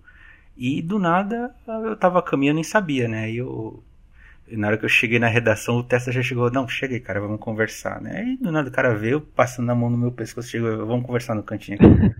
ele, ele chegou e falou, né? Você tem namorado, cara? Eu, hã? eu, não, por quê? Eu liguei lá na sua casa perguntando por você, né? Se ia vir pra cá e tal. Eu falei com a sua mãe, a sua mãe falou que tinha ido na casa do namorado. Eu. Não, peraí, vamos, vamos ver isso direito. Fala exatamente o que você falou pra minha mãe. Aí ele fala, ah, liguei, eu queria falar com o Gil. Aí eu falei, ah, tá, então o problema tá aí. Assim, ninguém sabia que eu tenho uma irmã chamada Gilvana, né? Ela é mais nova. então, e eu sou o Gil Somar. Em casa, todo mundo me chama de Gilson. E a minha irmã é a Gil. Na redação, todo mundo me chama de Gil. E ninguém sabia que eu tinha irmã. Então, a, na cabeça da minha mãe, assim, ah, eu queria falar com o Gil pensaram que queriam falar com a minha irmã. E a minha irmã, ela realmente tinha ido na casa do namorado.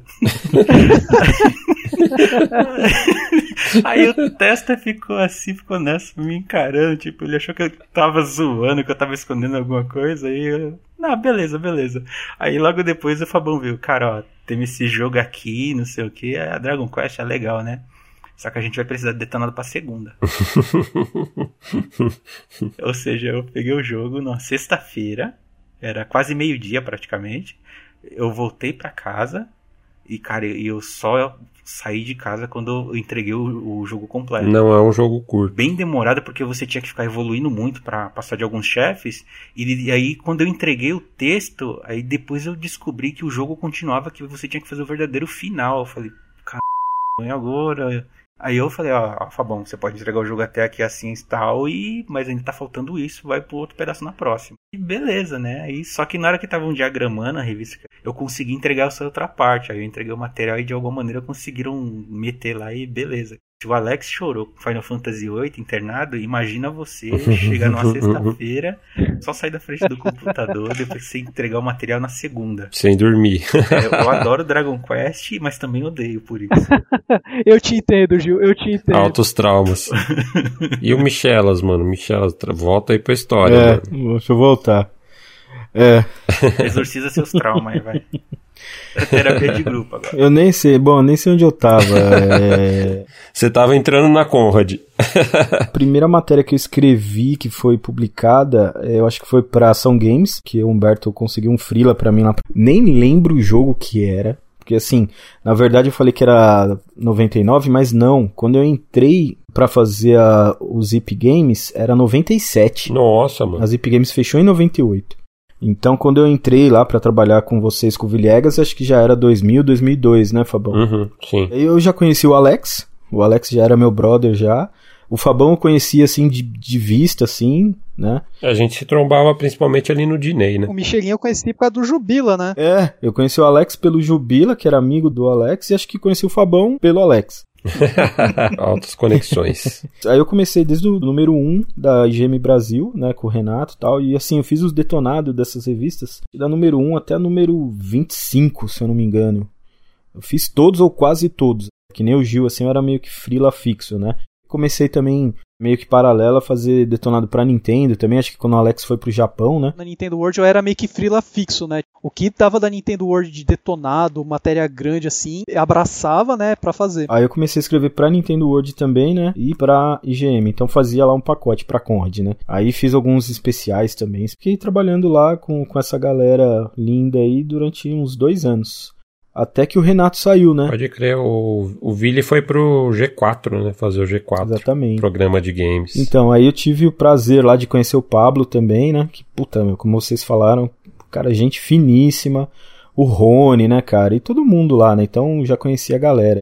E durante esse trabalho aí que eu fazia na Conrad, né, para Nintendo World e para IGM Brasil e algumas revistas especiais, eu tive a oportunidade de conhecer o Ivan também, né? E acabei fazendo duas revistas gamers. Tive a honra aí de continuar o legado do Fabão, do Gil, do Alex, entendeu? Para mim foi uma honra gigantesca. É curioso porque já era uma outra etapa, Sim, né? já era uma outra etapa. Ela tinha ficado um tempo já sem nenhum lançamento, né, e tal. Então o pessoal tava querendo trazer novamente a revista, né, e tal. O Ivan conseguiu de volta os direitos, porque inclusive o Ivan tinha saído da sociedade da Pro Games lá por volta de 96 tal, que aí foi um momento de virada também na, na direção da, da, da Pro Games tal, enfim, toda a história que a gente contou. E aí o Ivan ficou afastado, né, e depois ele decidiu voltar para o mercado editorial tal. E aí acho que ele trocou ideia com o Ercílio, que é o, o dono da, da, editora Scala, que é dono da marca, né, da, da Gamers e todos os títulos da Scala tal. E aí acho que o Ercílio cedeu de volta para ele o, o direito de fazer a revista, que aí acho que foi quando ele foi atrás de equipe para fazer a revista, né? Não foi isso, mais ou menos? É, exatamente. E aí eu bati um papo com ele e tal, ele me chamou para fazer e, cara, eu tive a honra de ser o editor, né?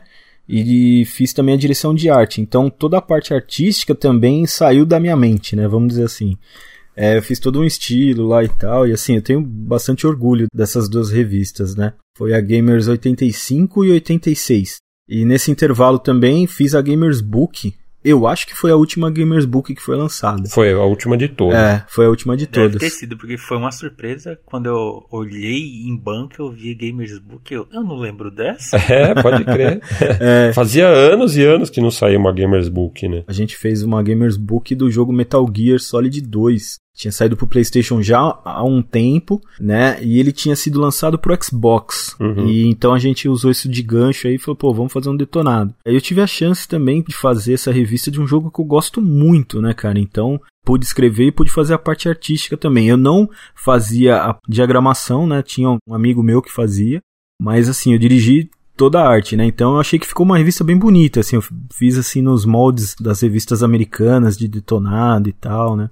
Em vez de colocar muito texto, muito texto, né, colocar mais arte, né? Mais parte artística do jogo mesmo e tal.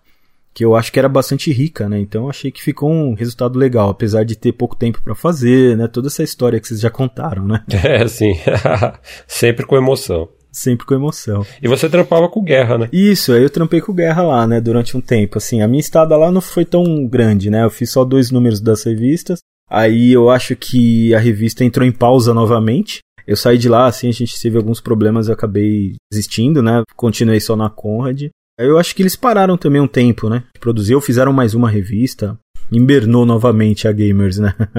Mas assim, é uma felicidade muito grande eu ter feito essas duas revistas aí. É um orgulho aí que eu tenho na minha vida. Ou seja, todos nós, de uma forma ou de outra, em algum tempo, trampamos com a Gamers. A Gamers nos uniu, de bom ou de mal, temos várias lembranças aí. De... Sim. Te, teve, teve os, seus, os seus trancos e barrancos aí. É Né? verdade, mas é, como vocês falaram aí, foi uma época bem bacana que eu acho que criou-se muitos vínculos, né? Muitas amizades que perduram até hoje, né, cara? Então isso é muito importante. Além da nossa família, a gente tem os nossos amigos, né? São pessoas que a gente vai levar aí durante o resto da vida, né, e tal. Então acho que é muito importante esse vínculo forte aí que a gente criou nessa época, né, que foi uma época bastante divertida e de certa forma agitada na nossa vida, né? Valeu demais, cara, valeu demais mesmo. E vira e mexe, toda essa turma ainda se tromba até hoje, né? Tipo, muitos estão trabalhando em lugares diferentes, né? Tipo, o Guerra tá na ESPN, mas eu mesmo trabalhei com Guerra um tempão na Super Dicas PlayStation, com o Gil também. O Alex foi pro Japão, mas aí a gente se encontrou quando eu tive a oportunidade de ir para lá cobrir a TGS, depois ele voltou e a gente sempre trocando ideia, tal, Michelas a mesma coisa. Quando eu voltei do Japão, eu lembro que eu ainda fui lá, conversei com o Gil, assim, com o Humberto. Eu ia começar a fazer um projeto, até eu tenho um material de pesquisa que eu fiz na época até hoje aqui, mas como que estava funcionando o sistema de pagamentos, né? Assim, como você vai receber, que não era mais tão rápido igual acontecia na época da Conrad, né? Que você fazia o freela hoje, já duas semanas você já estava recebendo, né? Então era algo mais demorado. Na minha situação econômica, ia ficar inviável começar a fazer isso, porque eu estava precisando de grana na época, né? Não vai ter como eu dar continuidade nisso, infelizmente. Foi um choque, né? Tipo, você saiu daqui numa realidade do mercado editorial e quando você voltou, você viu que tava diferente já a situação, né? Quando eu saí, tipo, pra mim foi a época de ouro. Não fiquei rico, mas assim, pra quem fazia detonado de game no meu tempo não tinha horários, né? Eu trabalhava quando eu queria, quando dava. Então, cara, me mantinha, pagava minhas contas, assim, né? Na época aqui no Brasil, ganhava muito bem. Aí quando voltou assim, foi, o quê? É só isso que eu vou ganhar? Daqui a quatro meses eu. Outra situação. Muda bastante, amigo. Comecei a trabalhar com outras coisas fora do mercado editorial e segui minha vida até onde eu tô hoje, né? Mas sempre no meio dos games aí, né? Foi uma paixão que nos uniu, né? Tanto que teve uma vez que você veio pra cá, pra São Paulo, passar um tempo, né? Eu lembro que a gente teve um dos encontros na casa do Humberto, né? Conversando com o Humberto, foi Humberto, quando eu for pra aí vai ter que ter um encontrão. Cheguei em São Paulo, só mandei a mensagem: Humberto, tamo indo na sua casa. Daí falou, pode vir. Aí, aí eu cheguei lá e cheguei na casa dele assim e falou: Cara, só tá acontecendo esse encontro aqui porque você tá vindo aqui, viu? Tava trancas, foi tipo o Guerra, Jubila, tá? Foi mó galera assim lá. Lembro que ia ter churrasco, pizza. Eu só sei que eu bebi muito, bebi muita cerveja, fiquei tipo o dia inteiro inteiro na piscina. Foi. Cara, ah, esse foi um. Tacando água em todo mundo, mano. Filho da. Essa viagem para São Paulo foi épica, cara. E o Humberto, além de ser um cara muito gente fina, no começo, assim, quando eu conheci ele, né? Eu não me lembro direito se ele morava na casa da namorada, como é que era. Eu sei que a coleção de jogos dele ficava lá. E um dia ele falou: Ah, cara, cola aí pra você ver tal, minha coleção, né? E naquele tempo nem colecionava nada, né? Aquela coisa, a gente só tinha jogo pirata e olha lá, né? E aí cheguei lá na casa do Humberto lá, cara, ele tinha como se fosse uma locadora, velho. Com aquelas estantezinhas mesmo, assim, tá ligado? De locadora. E cheio de jogo assim de Play 1, cara, aqueles RPGs tipo Final 7, Final 8, Final Tactics, tá ligado? Que era jogo assim que, meu, a gente adorava, né? E aí eu pude ver esses jogos originais e tal. E eu lembro que ele tinha uma coleção assim grande, a gente fez rolo tal, vendi jogo para ele, comprei. Até hoje, né? É um cara 10, né, cara? Cara de coração grande. E se você for analisar essa situação aí, era meio que a diferença entre a editora Abril e todo o resto, né, mano? Verdade. As pilhas e pilhas de jogos originais e os caras tinham contato com as produtoras lá fora, com o EGM. E no... a gente na barraca do Dinei, né? Exatamente. Né? Mas fazendo contatos, né, cara? Na barraca do Dinei foi, foi o start. Dinei e o Tita ali marcaram corações, cara. É. Mas aí o mercado foi esfriando, que nem o Alex falou, né? E aí eu decidi seguir um outro caminho na minha vida, porque eu vi que isso não iria me sustentar o resto da vida. Eu tiro o chapéu pro Gil, tá, Humberto, galera que continua firme, né, no mercado editorial, cara, são guerreiros mesmo, assim, porque não é fácil, principalmente aqui no Brasil, né? Falando nesse mercado aí, o Gil acho que pode até contar pra gente, né? Hoje em dia o mercado editorial tá bem mais difícil, né? Principalmente com essa crise que tá no país já faz um tempinho, tá afetando muitas editoras grandes, pequenas. O segmento de revistas também está mais limitado, né? Mas a gente está lutando aí dia a dia para sobreviver. A editora também está apostando em vendas diretas, né? Pelo site, sistema de assinatura, apostando em livros, é, coisas mais colecionáveis, né? A coleção Wood Gamer, por exemplo. A coleção eu assino, recomendo mesmo o trabalho de vocês e tá muito bem feito. Logo, logo está assinando aí a terceira temporada. É, vale bastante a pena. A né? Dineo Gel, cara, ela não sai aqui do meu lado. Inclusive, estou com ela em mãos aqui. Tá beijando elogiando a revista do Neo Geo. Se tudo der certo, a gente tem mais algumas coisas para mostrar nos próximos meses também. Apesar do nosso mercado ter mudado muito, o digital tá aí firme e forte, né? Consultar alguma coisa na internet é tanta informação e às vezes é tanta coisa desencontrada ou aquele lance tipo de todo mundo quer dar informação primeiro, então às vezes tudo muito picotado, muito espalhado, cara, é meio confuso de você absorver tudo isso. É, de fato. Se a gente for comparar com, com a época de antigamente, né, como a gente descreveu, uma época que a gente tipo não tinha acesso à informação, a informação era espalhada assim, difundida localmente, depois vieram as revistas, tal, trazer essas informações e surgiu a internet e, tipo, a era que a gente tá hoje da, das redes sociais e do YouTube e tal. É, às vezes é informação até demais, né, cara? A gente tá bem na era da overdose de informação. Você entra na internet vai pesquisar sobre qualquer assunto, a primeira página do Google te dá uma gama de resultados muito diferente para você se informar a respeito daquilo. E aí, tipo, nessa era em que a informação ela está disponível para todas as pessoas, simplesmente a, a, uma pesquisa de distância, O grande desafio, e acho que retoma o seu valor, é a figura do editor como curador de conteúdo, né? Tipo, é a equipe ali da revista que vai selecionar e produzir, lapidar aquele conteúdo e fechar tudo isso num pacote para entregar. Então acho que o grande charme, a grande importância do formato de revista, seja impresso, seja hoje em dia como tem as revistas digitais também, esse papel, né, de você entregar um pacote produzido e fechadinho ali de informações para o leitor, né? Quando você está navegando sozinho, fica meio disperso realmente, né? Inclusive na nossa área, na área de games, né, para quem procura informação hoje, a informação vem até você sem você procurar entra lá no seu feed lá do, do, do, Google, do YouTube e tal, cara, tá lá na sua cara sem você procurar nada. E às vezes é até ruim, né? Por exemplo, sai o jogo, eu vou degustar aquele jogo, entendeu? Hoje, acho que pela idade, não sei se estou ficando mais chato, sei lá. Então eu seleciono muito o que eu vou jogar, né? E às vezes você vai entrar, sei lá, no Facebook ou no YouTube e você vê o cara, ah, final do God of War, mate fulano. Aí você já, pô, já tomou um puto spoiler. Então, às vezes você tem que tomar certas medidas para prevenir isso daí. Então você já sabe, ah, tal dia vai sair o jogo que eu quero jogar. Então, meu, você já nem entra no, no Facebook, não entra mais no YouTube, não clica em nenhum link para você evitar, né, cara, de tomar um spoiler, né? Às vezes acaba até tirando seu interesse pelo jogo. Pode ser um jogo que você não fosse gostar, né?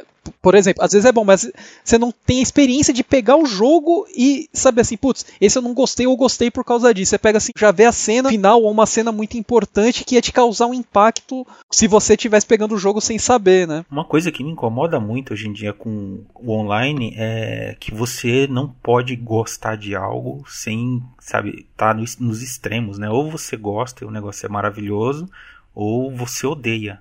E isso me incomoda muito. Então, na revista, no livro, nessas coisas, a gente tem esse filtro. Você vai comprar um, uma publicação, né, para consumir aquilo de boa. É, eu acho que isso é uma tendência que vem cada vez se fortificando mais, né? É, já existe há bastante tempo isso, Mas né, o brasileiro ele consegue levar tudo pro além, cara. Sim, sim. É inacreditável. e, quando, e quando na verdade o bacana é você curtir tudo, né, cara, que tá disponível, né? Tudo que te interessa, você vai lá e curte o console X, o console Y. É, tem muita gente que fica, ah não, o console X é uma droga, o console Y que é bom. Todo console é bom, cara, menos o 64. a gente sabe disso. Eu até diria de outra maneira, todo console é bom, até o 64, entendeu?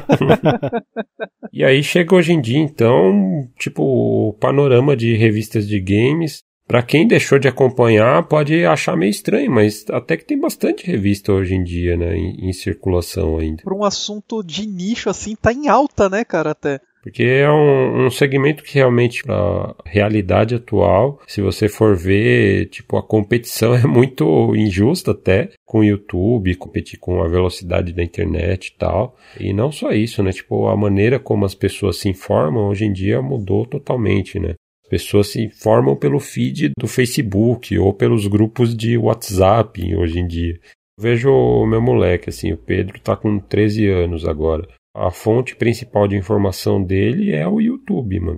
É o conteúdo que ele, que ele consome. Então é outra geração, assim. Mas é, as revistas eu acho que acabaram encontrando aí o seu nicho, né, o seu público-alvo. Basicamente são os mesmos caras que consumiam revista naquela época, né? Até os filhos ou até gente nova chega por tabela nisso, né? É, influenciados pelos consumidores roots de revistas, né? Um dos motivos para eu estar tá colecionando os livros da Old Gamer, cara, é pra, tipo, depois quando o meu moleque já tiver numa idade entendendo tudo, pra eu mostrar para ele, porque tá uma informação condensada ali de games que eu jogava pra gente acompanhar aquilo, né? E tá num formato agradável, né? Até pra uma criança entender. Sim, sim, sim. Então, hoje em dia temos aí é, PlayStation, a revista oficial, como o Gil falou, que trabalha lá na, na, na editora, a Editora Europa publica esse título até hoje. Ó o jabá, ó o jabá. Curiosamente, é a revista de games mais velha ainda em circulação e se não me engano, ela detém o recorde também de revista de games brasileira com o maior número de edições, né? Acredito que sim. É a revista retro mais atual. então, ela começou como dicas e truques para PlayStation lá na, na virada de 98 para 99, né? Ou seja, vai fazer 20 anos aí muito em breve. E está com 245 edições, né, é, publicadas. E que perdure por muitos anos, né, cara? Eu quero que perdure para sempre aí. Amém. E ela começou como dicas e truques para PlayStation e aí em determinado momento ali, acho que por volta de 2011, ela se tornou a revista a PlayStation, a revista oficial Brasil, né? e continua até hoje como a revista oficial do PlayStation no Brasil. E assim como ela também tem a revista oficial do Xbox no Brasil, que também aí já tem uma longa estrada, né? Deve fazer os seus, seus 10 anos já. Né? Já. E aí a revista continua até hoje em publicação. E além dessas duas revistas oficiais, né, a editora Europa tem a linha Old Gamer aí, que também tem bastante chão. Deve estar tá quase completando 10 anos também de, de, de estrada, né, Old Gamer. Eu estava lá com, com o Berton no, no início do projeto. Trabalhei nela diretamente na redação até eu sair em 2011, que é quando eu fui para o PlayStation Blog, né, quando lançar o PlayStation Blog aqui no Brasil. E aí eu continuei envolvido assim de, de perto da revista como pitaqueiro, talvez. Sempre trocando ideia com o Humberto, com o Gil, com o Alexei, que é tipo meio que o cérebro da Old Gamer, né? Alexei Patinov? o Alexei Baz, é o maestro Alexei, mano. Uma figura fantástico também. Tem que tirar ele da toca de vez em quando. É, só tem essa peculiaridade de ser um tanto recluso, mas talentosíssimo, maestro, nossa, figura fantástica, pesquisador, minucioso, detalhista e tudo isso se reflete no conteúdo da Old, né? ela deixou de ser uma, uma publicação bimestral, é, assim, de, de variedade sobre o mundo retrô para fazer essa transição para o formato de livros e na série dossiês de consoles, né? que é o formato que perdura até hoje aí com a terceira temporada anunciada recentemente, né? E além das publicações da Editora Europa, né, temos várias outras, né? Uma bem marcante, conquistou o seu lugar no mercado editorial é o pessoal da Warp Zone, o Clebão lá, o Rafa Marques também, toda a equipe talentosíssima do, do pessoal da, da Warp Zone, junto com o Ivan, que também. Fazem por paixão as revistas de games brasileiras mesmo, né? Exato, né? exato. São caras que é, acompanhavam essas revistas todas que, que a gente falou ao longo do podcast, né? E o Clebão decidiu fazer um zine super é, humildão ali. O Clebão, acho que é o maior colecionador de revistas nacionais aqui. Ele é, ele é, com certeza, cara. com certeza. Acho que ele tem todas as revistas possíveis. Que foi inventado, acho que de revista. É fanzine, revista aqui nacional, ele deve ter. É, ele sempre vai atrás e tá sempre ampliando e preenchendo, sei lá, as raras lacunas que tem na coleção dele ainda. Que ele tem bastante coisa, tanto nacional quanto importada. Acho que ele tem coleção completa da Nintendo Power. Também. Tipo, é inacreditável, velho. O acervo que ele tem, realmente. Nem os caras que fizeram a revista tem, né, o bagulho. É, se pá. então é, é, o tipo de cara que consumia esse conteúdo todo, né? E cresceu lendo revista. Então são caras, todos eles ali, apaixonados por esse formato de revista, né? E isso se reflete na qualidade do, do material que eles criam, né? O Warpzone aí lançou livro do Mega Drive definitivo. O do King of Fighters também. Sim, sim, o essencial King of Fighters. Estão fazendo agora essencial Street Fighter, é licenciado oficialmente pela Capcom e tal. É, então os caras criam um material assim fenomenal também. E além dessas, tem outras revistas, tem a revista Jogo Véia do, do Age, Tassaca, Abração Age, revista Play Replay do meu amigo Rodrigo Estevam também. O material no formato de revista hoje em dia não falta. As revistas se reinventaram para se comunicar com esses caras mais velhos, né, esse público mais velho que é saudosista, de retrô, que costumava comprar revista naquela época. Né? E hoje em dia, para quem quer saber mais a respeito de revista de videogame, relembrar mais, tipo, curtiu esse episódio do nosso podcast e quer ouvir mais conteúdo similar, tem bastante coisa na internet disponível, né? Me recordo dos mini documentários que a equipe do All Jogos produziu e que está no ar até hoje. A gente vai deixar o link aí na descrição. Tem a história da revista Videogame, a história da Ação Games, a história da Super Game Power e a história da revista Gamers. Tipo, para cada um desses episódios, os caras foram atrás do pessoal que trabalhou na revista naquela época. Então é um material bem precioso. Além disso, tem um conteúdo em especial que eu recomendo muito, muito, muito, que é o documentário Press Start Brasil, uma jornada pelo jornalismo gamer brasileiro, que foi produzido pelo Rodrigo Ribeiro como trabalho de conclusão do curso dele de jornalismo, e ele foi atrás de vários jornalistas de games para contar essa história que permeia muito a história também das revistas de games no Brasil. Tem entrevista lá comigo, o Pablo Miyazawa, com o Ricardo Fará. Clebão tá lá também falando da nova geração aí. Um trabalho realmente muito bom, cheio de curiosidades e informação. Vai ficar o link aí na, na descrição também. Outro trabalho de conclusão de curso é o Detonado, o Guia Completo do Jornalismo de Games no Brasil, feito por uma trinca de Vitors do curso de jornalismo da Casper Libero, o Vitor Coelho, o Vitor Cianci e o Vitor Souza. Os caras competentíssimos assim, jovens, concluíram esse trabalho recentemente e foram atrás assim, toda a galera do jornalismo de games também. Sim, é um trabalho realmente muito bom a respeito de jornalismo de games no Brasil e tem muita informação também sobre revistas de games. Quem quiser também saber mais sobre revista de game, vai na banca. também. Assina a revista, compra online, entrega em casa. Eu faço essa parte porque é muito mais cômodo, né, cara? Assino, chego em casa, e aí, Gil, quer deixar alguma mensagem aí pros seus fãs? Bom, eu não sei se eu tenho fãs, mas. Oh, tem três aqui já. É.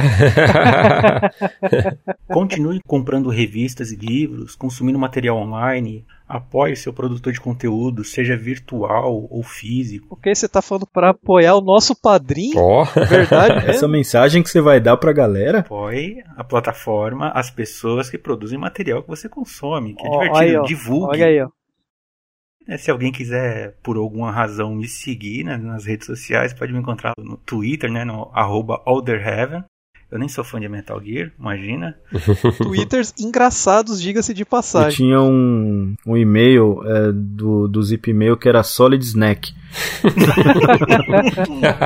Eu perdi o e-mail quando, quando a UOL comprou, fechou tudo. Aí eu também tô lá no Facebook, né? Só procurar Gilson Livramento. Acho que não tem muitos por aí com esse nome. Então é isso aí, galera. Mais uma vez a gente quer agradecer demais a quem, Fabão? Agradecemos os nossos padrinhos, Eita, é, padrinho. especialmente, né? O pessoal que incentiva o nosso trabalho, ajudando aí a pagar o Gil, inclusive. O Gil também agradece. o Gil agradece mais do que a gente, inclusive. e a todos os nossos ouvintes que sempre acompanham aí o nosso trabalho, ajudam a divulgar também, espalharem a palavra da crocância e dos retro games. Espero que tenham gostado aí do episódio diferente assim do que a gente já estava fazendo, né? Que esse não teve informação técnica, não teve ensinamento nenhum, foi apenas um bate-papo aí descontraído. Não teve educação. Mas isso nunca tem. não teve uma moral da história. Não teve moral, mas assim, tipo, deu pra galera que curte as revistas saber um pouco como funcionava, né, os bastidores aí. Isso porque muita história não foi ao ar, né? tem bastante história ainda. Algumas são dignas de processo. Qual vai ser o próximo episódio do podcast? Bom, a ordem natural das coisas, né? Tipo, a gente fez aí o Saturninho, fez aí o PlayStation 1. Aí a gente deu essa pausa, esse episódio mais descontraído e tal. E aí, tipo, o que que veio depois desses dois? É, eu acho que a gente podia lembrar aí os outros 32 bits, né? Em vez da gente ir pra frente e chegar naquele fatídico episódio que a gente vai ter que falar dele. Nem me lembre disso. A gente tá protelando. É isso que tá acontecendo? É, a gente pode abordar aí os outros 32 bits que às vezes são até desconhecidos pra galera, né? Geração 32 bits acho que foi uma das maiores, né, cara? Com outras empresas apostando aí, lançando consoles. Quebrando a cara, né? Tipo... Mas eu acho que vai ser um episódio bastante interessante aí para quem não conhece ou para quem conhece, mas quer se aprofundar mais aí nesse assunto, desses outros 32 bits. Acho que vai ser um episódio bem bacana aí. Curioso. E acho que antes da gente chegar na próxima geração, a gente podia até dividir isso, né, cara? para deixar mais longe ainda a próxima geração. Falar do Pense Bem, né, cara? O episódio do Pense Bem. É, exato, relançamento. RGB tal, no Pense pô. Bem. Falar do. Tamagotchi. Tem tanta coisa para falar antes da próxima geração, cara. Mas é isso aí, galera. A gente espera que vocês tenham curtido aí escutar o nosso podcast. O mesmo tanto que a gente curtiu em fazê-lo. Foi divertido. obrigado a todos os ouvintes aí. Obrigado também ao Gil, nosso convidadíssimo Ah, aqui. eu que agradeço. É, parceiraço. Tamo aí, sempre, tamo sempre, aí. sempre. Obrigado. o Gil que de sofre aí com as nossas edições aí. Valeu aí por disponibilizar a madrugada. Valeu mesmo, Gil. Firmeza, valeu, pessoal. Abraço. Valeu, galera. Até mais.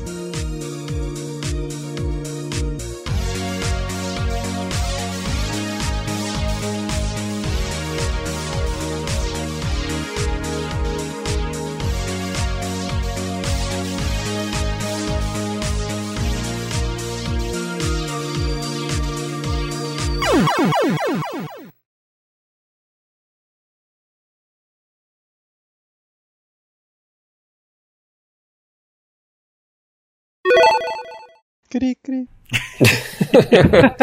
Ó, ponto de corte. Desculpa aí, Gil. Aê, Gil. É, beleza. Agora é bom que o Gil tá aí, ele mesmo já corta agora. o- É, da onde a gente retoma pra cá? É, vamos começar já nas revistas aí. No... Começar na serviço, a gente começou na serviço faz 30 horas atrás, filho. Vocês não vão abordar os tópicos aqui? Aproveitar que novamente Michelinha travou. Pode, né? De novo. Mano, ele consegue ficar 40 minutos calado. Quando ele começa a falar, tem que cortar. Não vai se f... Não é possível. Vai me filha da p. Ah, meu Deus do céu. Vira e mexe, tem um monte de gringo mandando DM pra mim querendo comprar a minha arroba no Twitter. Fique Bizarro. esperto. O Alex vendeu a dele várias vezes já, cara. A gente precisa se adequar ao mercado, né, cara? A coleção de MVS tem que crescer, né, Alex? Eu vendi, o Michelinha deu.